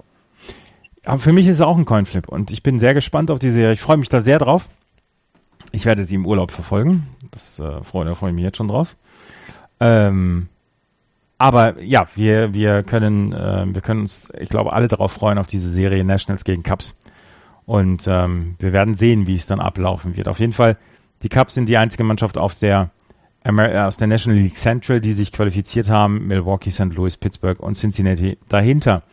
Milwaukee war noch lange Zeit im Rennen um das Wildcard äh, geschehen, auch die St. Louis Cardinals, aber die haben am Ende wirklich nicht mehr überzeugen können. In der American League West seit dem 15. April qualifiziert für die Playoffs die LA Dodgers, danach die Arizona Cardinals fürs Wildcard Game. Sie spielen zu Hause gegen die Colorado Rockies in der Nacht von Mittwoch auf Donnerstag. Die haben sich qualifiziert, dahinter die San Diego Padres mit 71-91 und die San Francisco Giants haben es geschafft, 100 Niederlagen zu vermeiden. 64-98 mit einem Sieg durch Walk-of Home Run von Pablo Sandoval. Wir haben es vorhin schon angesprochen. Die LA Dodgers, sie hatten zwischendurch ein, eine Statistik von 51 zu 9, haben dann eine Statistik gehabt von 7 zu 20 und sie haben, sie sind zwei Wellentäler durchlaufen, wie sie größer nicht sein können. Was traust du den Dodgers zu? Für mich, für mich persönlich sind sie jetzt die große Unbekannte im Moment in dieser, in diesen Playoffs, obwohl ich ihnen bis vor vier Wochen noch den, ähm, die, die World Series Titel einfach so aushändigen wollte. 8-11 äh, in der Serie gegen die Diamondbacks stehen sie, 9-10 gegen die Rockies. Gegen Washington haben sie ein 3-3 geschafft und gegen die Cubs haben sie in äh, sechs Spielen vier gewonnen. Also sie müssen hoffen, dass die Cubs weiterkommen. Das ist nämlich das einzige Team, gegen die sie einen positiven Rekord haben, die noch in den Playoffs sind. Und das ist das für, für mich allergrößte Fragezeichen. Die, die Dodgers haben lange Zeit das beste Team im Baseball gehabt, dann sind sie von den, von den Indians überholt worden.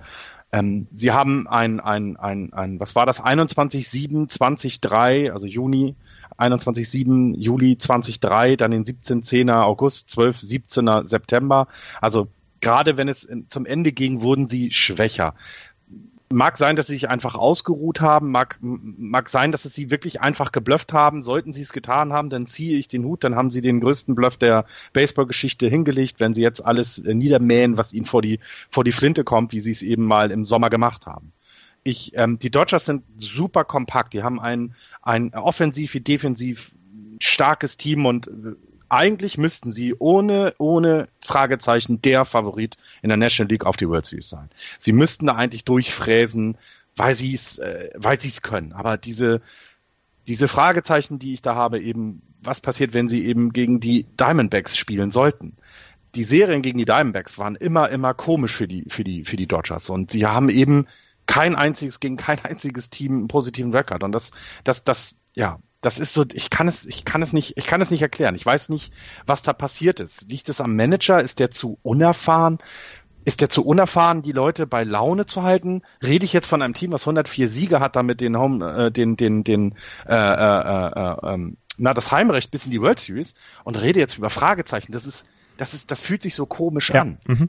Äh, aber du weißt, was ich meine. Mhm. Es ist halt, sie konnten sich nicht richtig ausruhen, weil die Diamondbacks und Rockies in dieses Jahr richtig Paroli geboten haben.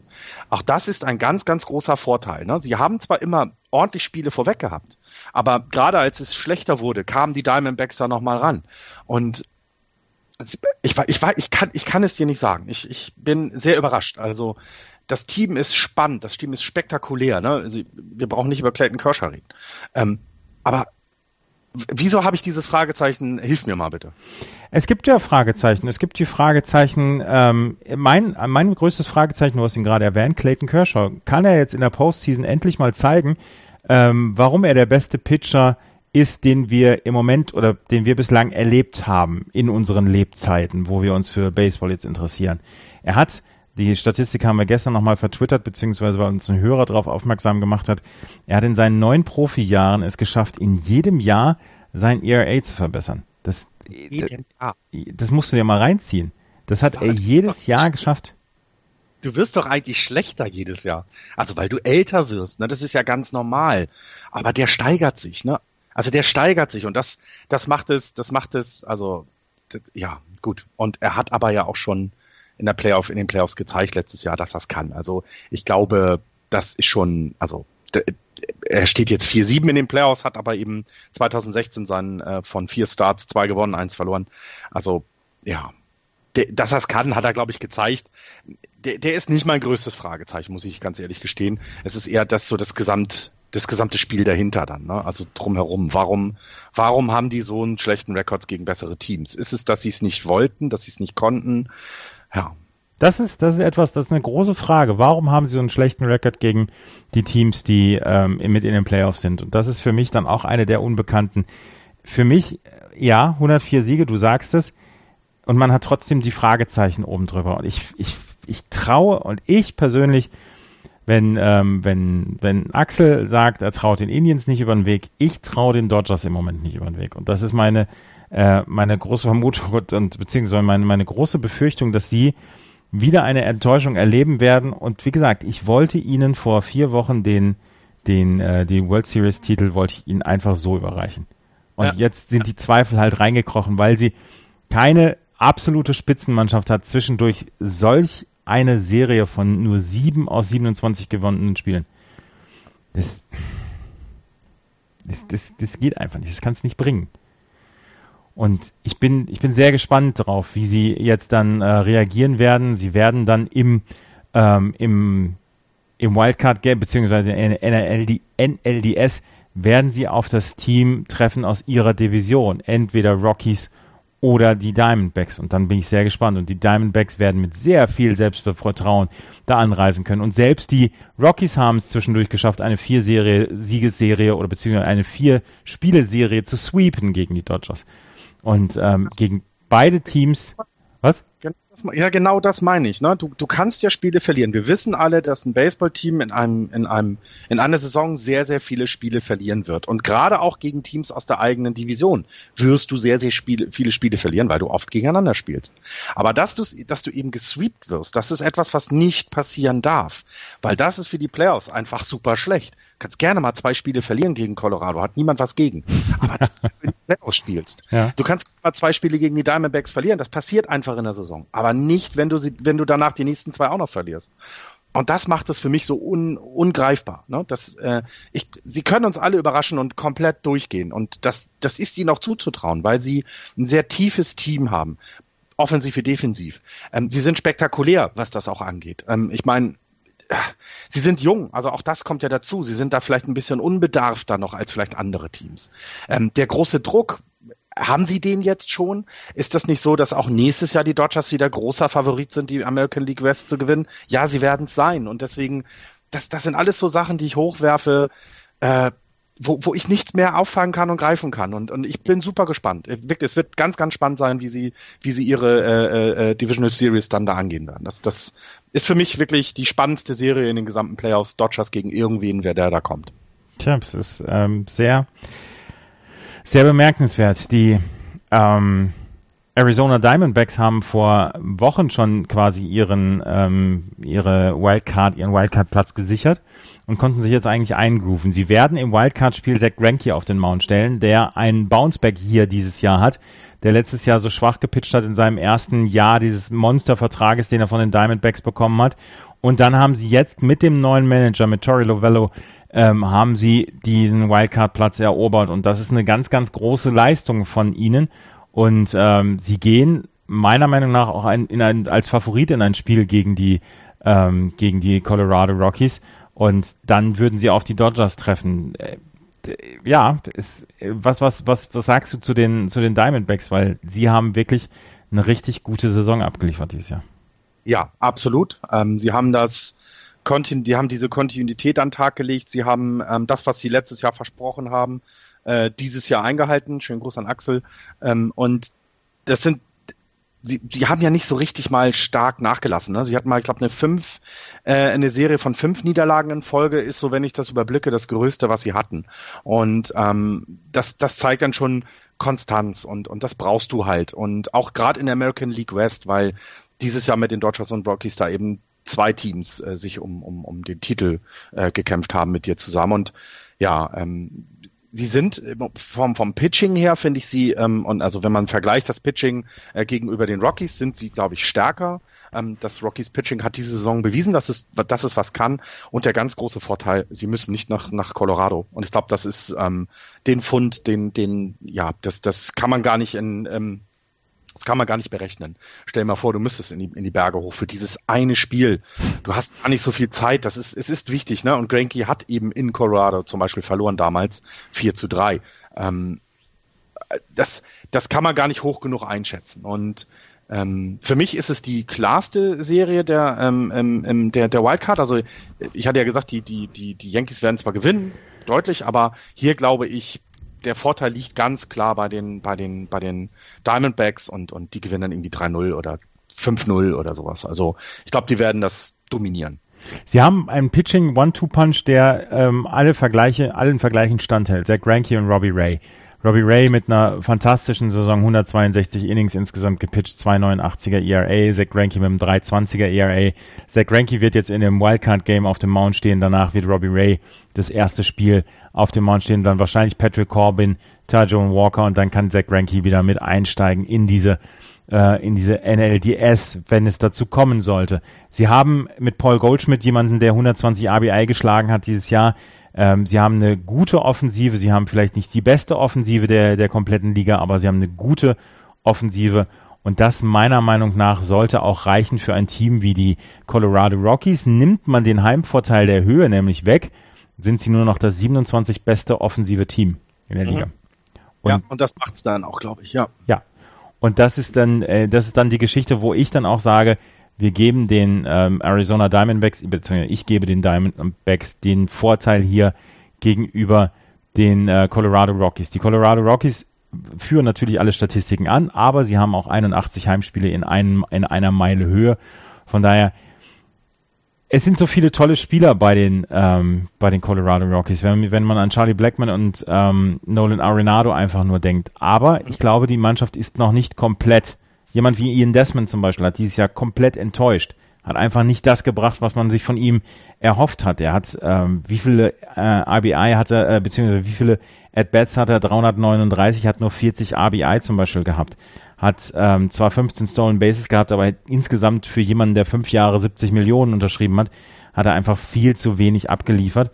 Du hast mit ja. Charlie Blackman, DJ LeMayu und Nolan Arenado hast du gute Leute. Du hast auch mit Reynolds und Trevor Story gute Leute. Aber Carlos Gonzalez zum Beispiel ist auch erst spät wirklich in Tritt gekommen. Ähm, das wird, das wird eine sehr, sehr interessante Geschichte. Ich glaube aber trotzdem nicht, dass die, ähm, dass die Colorado Rockies an den Diamondbacks vorbeikommen können. Andererseits in einem ein One-and-Done-Spiel kann alles passieren. Das, das, also das auf jeden Fall. Ähm, ich glaube, dass da, da muss ja bloß irgendwie mal ein bisschen, ne, Granky ein bisschen shaky werden und ähm, dann, dann haben die Rockies genug Offensivpower, das auch auszunutzen. Ähm, was ich halt bei den Rockies spannend finde, ist, dass wenn du gerade die Namen, die du aufgezählt hast, ne, mit, mit äh, Trevor Story, du hast Ian Desmond angesprochen, äh, Carlos Gonzalez, die sind ja nächstes Jahr noch da ähm, ich glaube, die, mit den Rockies kannst du halt vor allem auch nächstes Jahr wieder rechnen. Und, ähm, und auch die Diamondbacks, ne? Überleg mal, JD Martinez geholt, äh, äh, war das auf den Waivern, das weiß ich gar nicht mehr. Auch da ganz klasse reagiert auf das, was vielleicht gefehlt hat. Und es hat ja auch geholfen, oder hat ihnen ja auch sehr geholfen. Ähm, ähm, ich sehe die Diamondbacks hier vorne, das wird ein klarer Sieg. Ähm, 3-0, 4-0. Und, und dann kommt es zu der, glaube ich, spektakulärsten Serie, weil 104 äh, Siegelteam in der D NLDS ausscheiden, das wäre schon eine herbe, herbe Enttäuschung. Tja, ich äh, bin sehr gespannt. Also tippen wir es mal durch. Die Colorado Rockies treffen in, ähm, in Phoenix auf die Arizona Diamondbacks. Wer gewinnt deiner Meinung nach? Die Diamondbacks, ganz deutlich. Ganz deutlich? Ja, 3-0, 4-0, 5-0. das wird ein easy peasy cruisen kein, keine Probleme. Ich glaube auch, dass die Diamondbacks gewinnen mit 6 zu 2 oder 6 zu 3 und dass sie dann in die äh, NLDS einziehen gegen die Dodgers. Und jetzt ähm, herzlichen Glückwunsch, ja. dass du jetzt die, die, diese Serie Dodgers gegen, gegen Diamondbacks tippen darfst. Ja, äh, geht nicht in fünf Spiele, die äh, Dodgers verlieren 3-1. Also ja. 1 zu 3. Also die, die Diamondbacks, Diamondbacks gewinnen 3 zu 1 dann. Ich glaube, dass die Dodgers in ganz dramatischen fünf Spielen gewinnen und dann in die NLCS einziehen, weil dann äh, den, den Benefit of the Doubt, den gönne ich ihnen noch in dieser ja. NLDS gegen Arizona, obwohl sie die äh, Saisonserie dann verloren haben. Ja, ähm, übrigens sollten die Nationals ähm, sich an den, an den Diamondbacks vorbeistehlen können, dann gewinnen sie auch die NLCS meiner Meinung nach und gewinnen dann auch die World Series, glaube ich. Also dann Na, ich glaube, dann ist dieses, äh, dieses, dieses, dieses Fragezeichen, was sich gerade geweckt hat, wird dann bei mir ausgetauscht durch ein Ausrufezeichen. Und dann ist es klar, dass sie es können. Und dann haben sie das beste Team in der gesamten äh, National League, definitiv mit Abstand. Und sie sind eben auch besser als die Indians dann. Und das wird eine fantastische World Series, weil ich glaube auch dann ganz, ganz lange dauert es dann, bis, bis wir dann einen Sieger sehen werden. Aber erstmal müssen sie ja an den entweder Cups oder Nationals vorbei. Was ich, glaub, ich glaube ja, dass die Cups in fünf Spielen gewinnen werden. Und dass wir, also dass wir dann wieder darüber reden werden, dass die äh, Washington Nationals einfach eine Serie nicht gewinnen können. Ja. Ich glaube, es geht auch über fünf und es ist ein Coinflip und ich werfe jetzt mal, ich habe hier ein 20-Cent-Stück, Zahl ist Nationals und ich würfe, ich werfe Zahl. Also die Nationals gewinnen. So kann ich im Moment noch sagen, weil beide Teams zugleich auf, kein deutlicher Favorit und es wird auch eine packende gute Serie. Also da werden wir sehr viel Spaß dran haben, weil so viel Dramatik dahinter steckt. Ja, es ist, ähm, das ist wirklich eine, eine lustige Geschichte. Also wir freuen uns alle sehr. In der Nacht von Dienstagmorgen auf Mittwoch geht es los mit der ähm, mit dem Spiel der Twins gegen die Yankees quasi als Appetithäppchen, wo die Twins den Yankees zum Fraß vorgeworfen werden und ich, Übrigens, die World Series Odds im Moment, das ist super spannend, ne? Ähm, 9-4 für die Indians, 5-2 Dodgers, 5-1 Astros, 7-1 Nationals, 8-1 Cubs, 10-1 Red Sox, 12-1 Yankees, 14-1 Diamondbacks und das schlechteste 25-1 die äh, Rockies. Ach nee, Twins kommen ja auch noch mit 50-1. Mhm.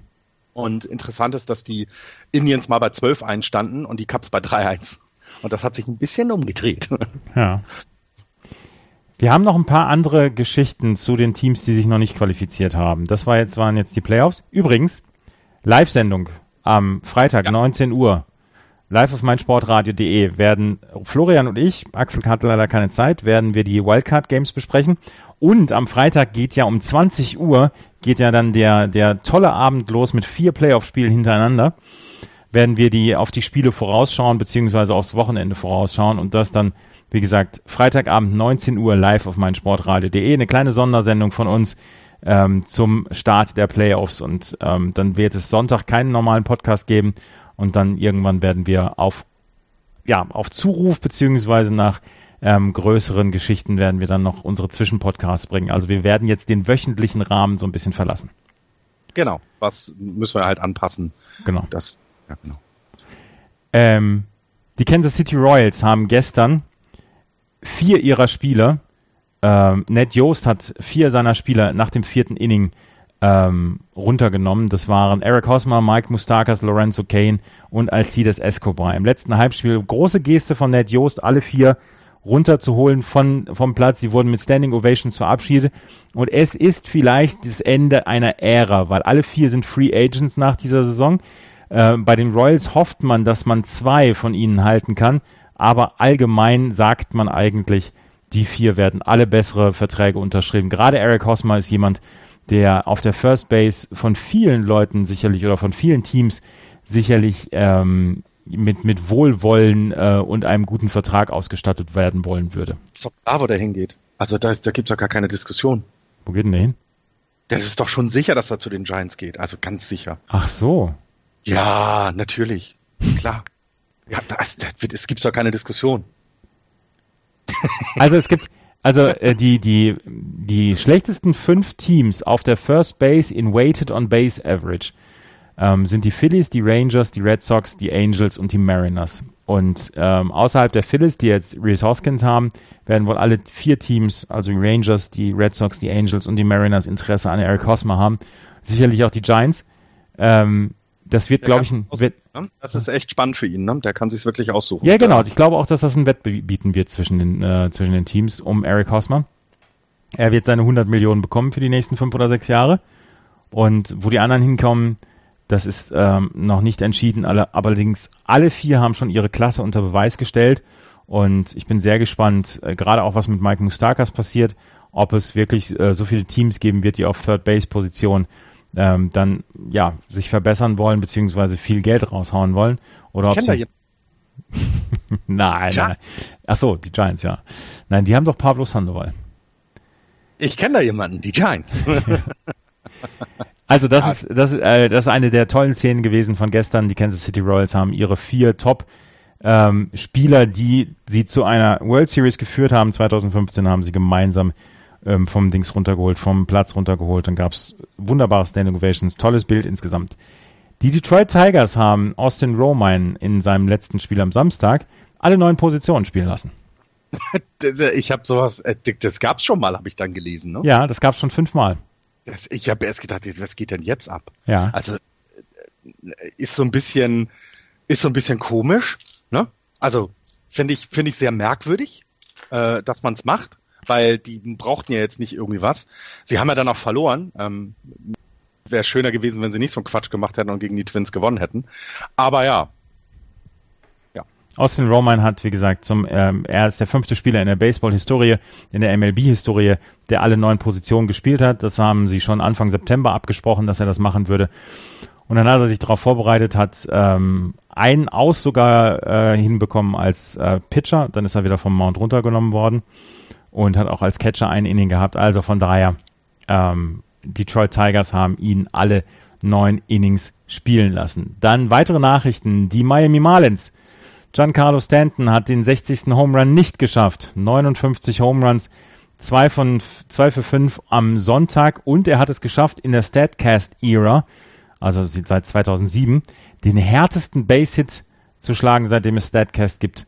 122,2 Meilen ist ein Single rausgegangen. Äh, härter hat noch nie jemand auf den Ball draufgehauen mit einem Hit die gesamte Situation um die Miami Marlins sollte man in der Offseason auch genauer betrachten. Also mit den neuen Besitzern wird sich ja einiges verändern. Die Frage ist eben, versuche ich den Wert, den Stanton jetzt hat, in irgendwas umzusetzen, was mir in der Zukunft hilft? Oder versuche ich um ihn herum äh, etwas aufzubauen? Denn wenn die Marlins ein bisschen erfolgreicher werden, ähm, wird er ja weiterhin seine 50 bis 60 Home Runs schlagen in der Saison. Also das wird ja damit nicht weniger werden. Und ähm, da muss man jetzt so ein bisschen drauf achten, glaube ich. Also das kann ganz, ganz spannend werden. Ähm, er wird ja nächstes Jahr auf jeden Fall bei einem Team spielen wollen, wo er die Chance hat, 60 Home Runs zu schlagen. Also ich sehe ihn da zum Beispiel nicht im AT&T Park äh, rumhampeln, weil der einfach Home Run äh, unfreundlich ist. Und ähm, deswegen das, äh, diese Entscheidung, ja, das wird, das wird noch sehr, sehr spannend. Das wird sehr spannend. Wie gesagt, 59 Home Runs. Er hatte eine fantastische Saison jetzt. Ähm, offensiv eine überragende Saison und ähm, ist der Grund, warum die ähm, Miami Marlins vielleicht auch nächstes Jahr dann noch wieder nach vorne kommen. Wird er getradet oder nicht? Das ist die Frage. Ähm, was wird das Konsortium um Derek Jeter, die neuen Besitzer, was werden sie machen? Ich habe letzte Woche habe ich Buster Olney gehört und im Buster Olney Podcast, nee, das war auch im Ringer Podcast, haben sie darüber gesprochen, über Derek Jeter, wie er seine vier Leute da entlassen hat. Nee, das war bei, bei Buster Olney, Entschuldigung. Ähm, und dass sie dann gesagt haben, ja, das kannst du als neuer, als neuer Vorgesetzter kannst du das auch nicht so bringen. Wie wir es letzte Woche dann auch gesagt haben. Ja, ja, das, wenn, wenn Angst ähm, wenn du Angst und Schrecken verbreiten willst, ist es genau der richtige Weg, aber Angst und Schrecken sind noch nie die gute Basis äh, äh, oder die gute Basis für eine fantastische Zusammenarbeit gewesen. Nee. Daher bin ich sehr, sehr gespannt und das macht es halt auch so un, finde ich, so unklar, was die Marlins angeht. Ähm, dass sie da was tun müssen, ist allen klar. Sie haben genug Materialpotenzial zusammen. Ähm, aber irgendwie pack, packen sie es nicht und man darf nicht vergessen, die Braves werden besser werden. Nächstes Jahr, da gehe ich ganz stark von aus. Ähm, die Mets sind immer noch das große Fragezeichen und, und du musst dich halt immer noch gegen die Nationals durchsetzen. Und daher, das wird super spannend werden für die Marlins. Die Mets sind eine gute Geschichte, weil die haben auch gestern noch für Schlagzeilen gesorgt. Terry Collins ist nicht mehr der Manager der ähm, New York Mets. Er wechselt ins Front Office 68 Jahre alt. Er war der älteste ähm, Manager, den die MLB noch zu bieten hatte. Der, er hat mit den Mets einen Rekord von 551 Siegen, 583 Niederlagen, aber er hat sie 2015 in die World Series äh, gebracht und was man sagen muss, ähm, er hat 2016 noch die Wildcard erreicht, 2017 war einfach ein absolut verlorenes Jahr und jetzt äh, wechselt er ins Front Office. Insgesamt hat er 13 Jahre in der Major League ähm, gemanagt, hat insgesamt 995 Siege geholt, 1017 Niederlagen. Also auch da knapp negativ, aber äh, ich bin sehr gespannt, wer dann jetzt nächstes Jahr bei den New York Mets dann übernehmen wird, weil da, glaube ich, liegt ja auch ein bisschen mehr im Argen. Ja, die haben eine ganz, ganz große To-Do-Liste für die Offseason. Ähm, da gibt's ja genug Themen, ne? Matt Harvey, äh, äh, das, das, North das, Syndergaard natürlich. Syndergaard, da geht's ja, da geht's ja schon los und sie waren ja mal eine Pitching-Franchise, äh, äh, damit sind sie in die World Series gekommen, wenn man guckt, dass ihr Earned Run Average dieses Jahr über den gesamten, das gesamte, gesamte Pitching 5.01 ist als 28. dann ist davon tatsächlich nicht mehr viel übrig geblieben. Und ähm, wir kennen das, das Front oder das Front Office, wir wissen, dass die irgendwie Stacheldraht im Portemonnaie haben, dass die einfach nicht sehr, sehr gerne sehr viel Geld ausgeben wollen oder es teilweise aufgrund der Konstellation auch gar nicht können. Und ähm, daher ist das immer noch so, das ist der, der, das könnte ein großer Sleeper sein in dieser Division. Es kann aber auch genauso wie diese Saison wieder nur 70 Siege werden nächstes Jahr. Ist alles drin. Ja, es ist alles drin. Die New York Mets sind eines der spannenderen Teams der nächsten Saison. Was, was haben die San Francisco Giants für eine To-Do-List?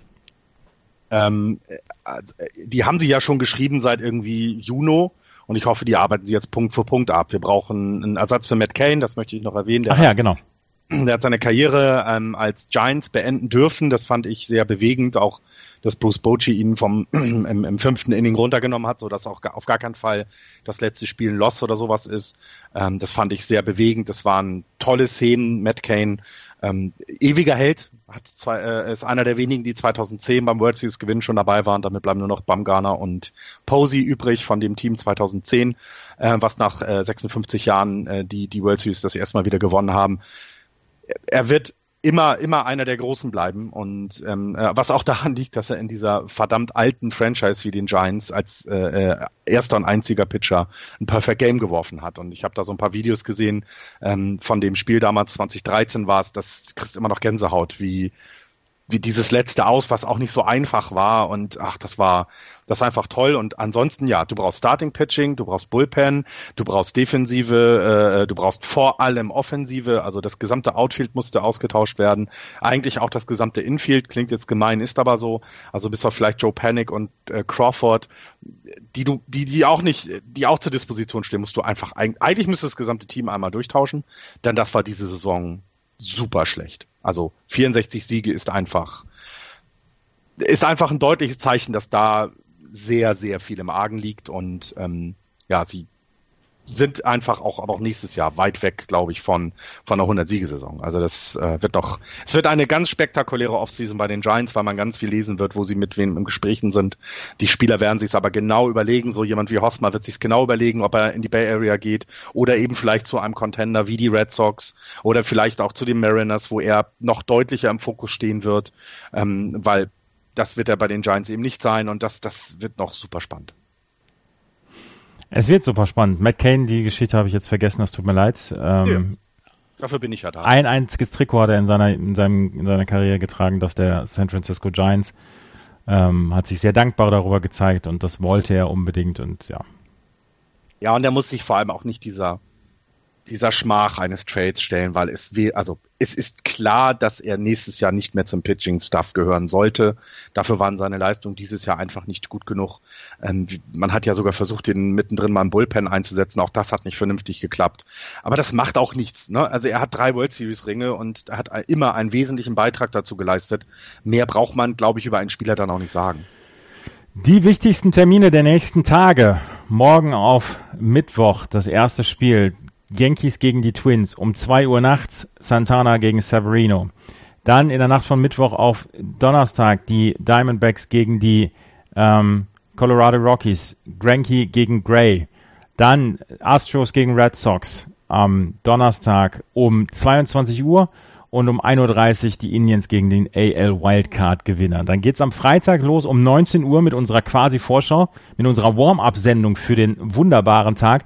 Ist der beste Tag des des, ähm, des Baseballjahres, neben Opening Day, finde ich. Ähm, der erste Tag, wo alle vier Serien äh, ausgespielt werden. Die Astros gegen die Red Sox um 20 Uhr, dann die Indians gegen den AL Wildcard Gewinner um 23 Uhr, dann um 1.30 Uhr Nationals gegen Cubs und um 4.30 Uhr die Dodgers gegen den National League Wildcard Gewinner, Gewinner, Gewinner. Und dann am Samstag geht es los weiter mit zwei Serien der NL, die NLDS, die dann beide Serien austrägt am Samstag. Das sind die, äh, das sind die nächsten Tage. Wie gesagt, schaltet ein um 19 Uhr am Freitag. Dort werden Florian und ich euch dann quasi in Stimmung bringen für die lange Nacht mit dem Baseball. Und jetzt haben wir noch gerade eine Nachricht aus der Baseball-Bundesliga. Die Finalserie zwischen den Heidenheim Heideköpfen und den Bonn Capitals steht 1 zu 1 nach den ersten beiden Spielen. Das erste Spiel haben die Bonn Capitals mit 11 zu 2 gewonnen. Das zweite Spiel ging an die Heidenheim Heideköpfe mit 7 zu 3. Hast du noch was? Ich habe sonst nichts mehr, nein. Dann können wir jetzt hier auch aufhören, oder? Ja, wir müssen uns ja äh, genug Schlaf vorholen für die nächsten Wochen. Das wird ja wieder sehr anstrengend werden für uns. So sieht's aus. Vielen Dank fürs Zuhören. Wir hören uns äh, am Freitag wieder um 19 Uhr. Und wenn ihr so nett seid, noch keine Bewertung abgegeben habt auf iTunes, dann freuen wir uns, wenn ihr dieses tut. Und äh, ihr kennt den Spenden-Button auf unserer Website justbaseball.de. Vielleicht könnt ihr da auch noch was hinterlassen. Das war's für heute. Vielen Dank fürs Zuhören. Bis zum nächsten Mal. Tschüss. Tschüss.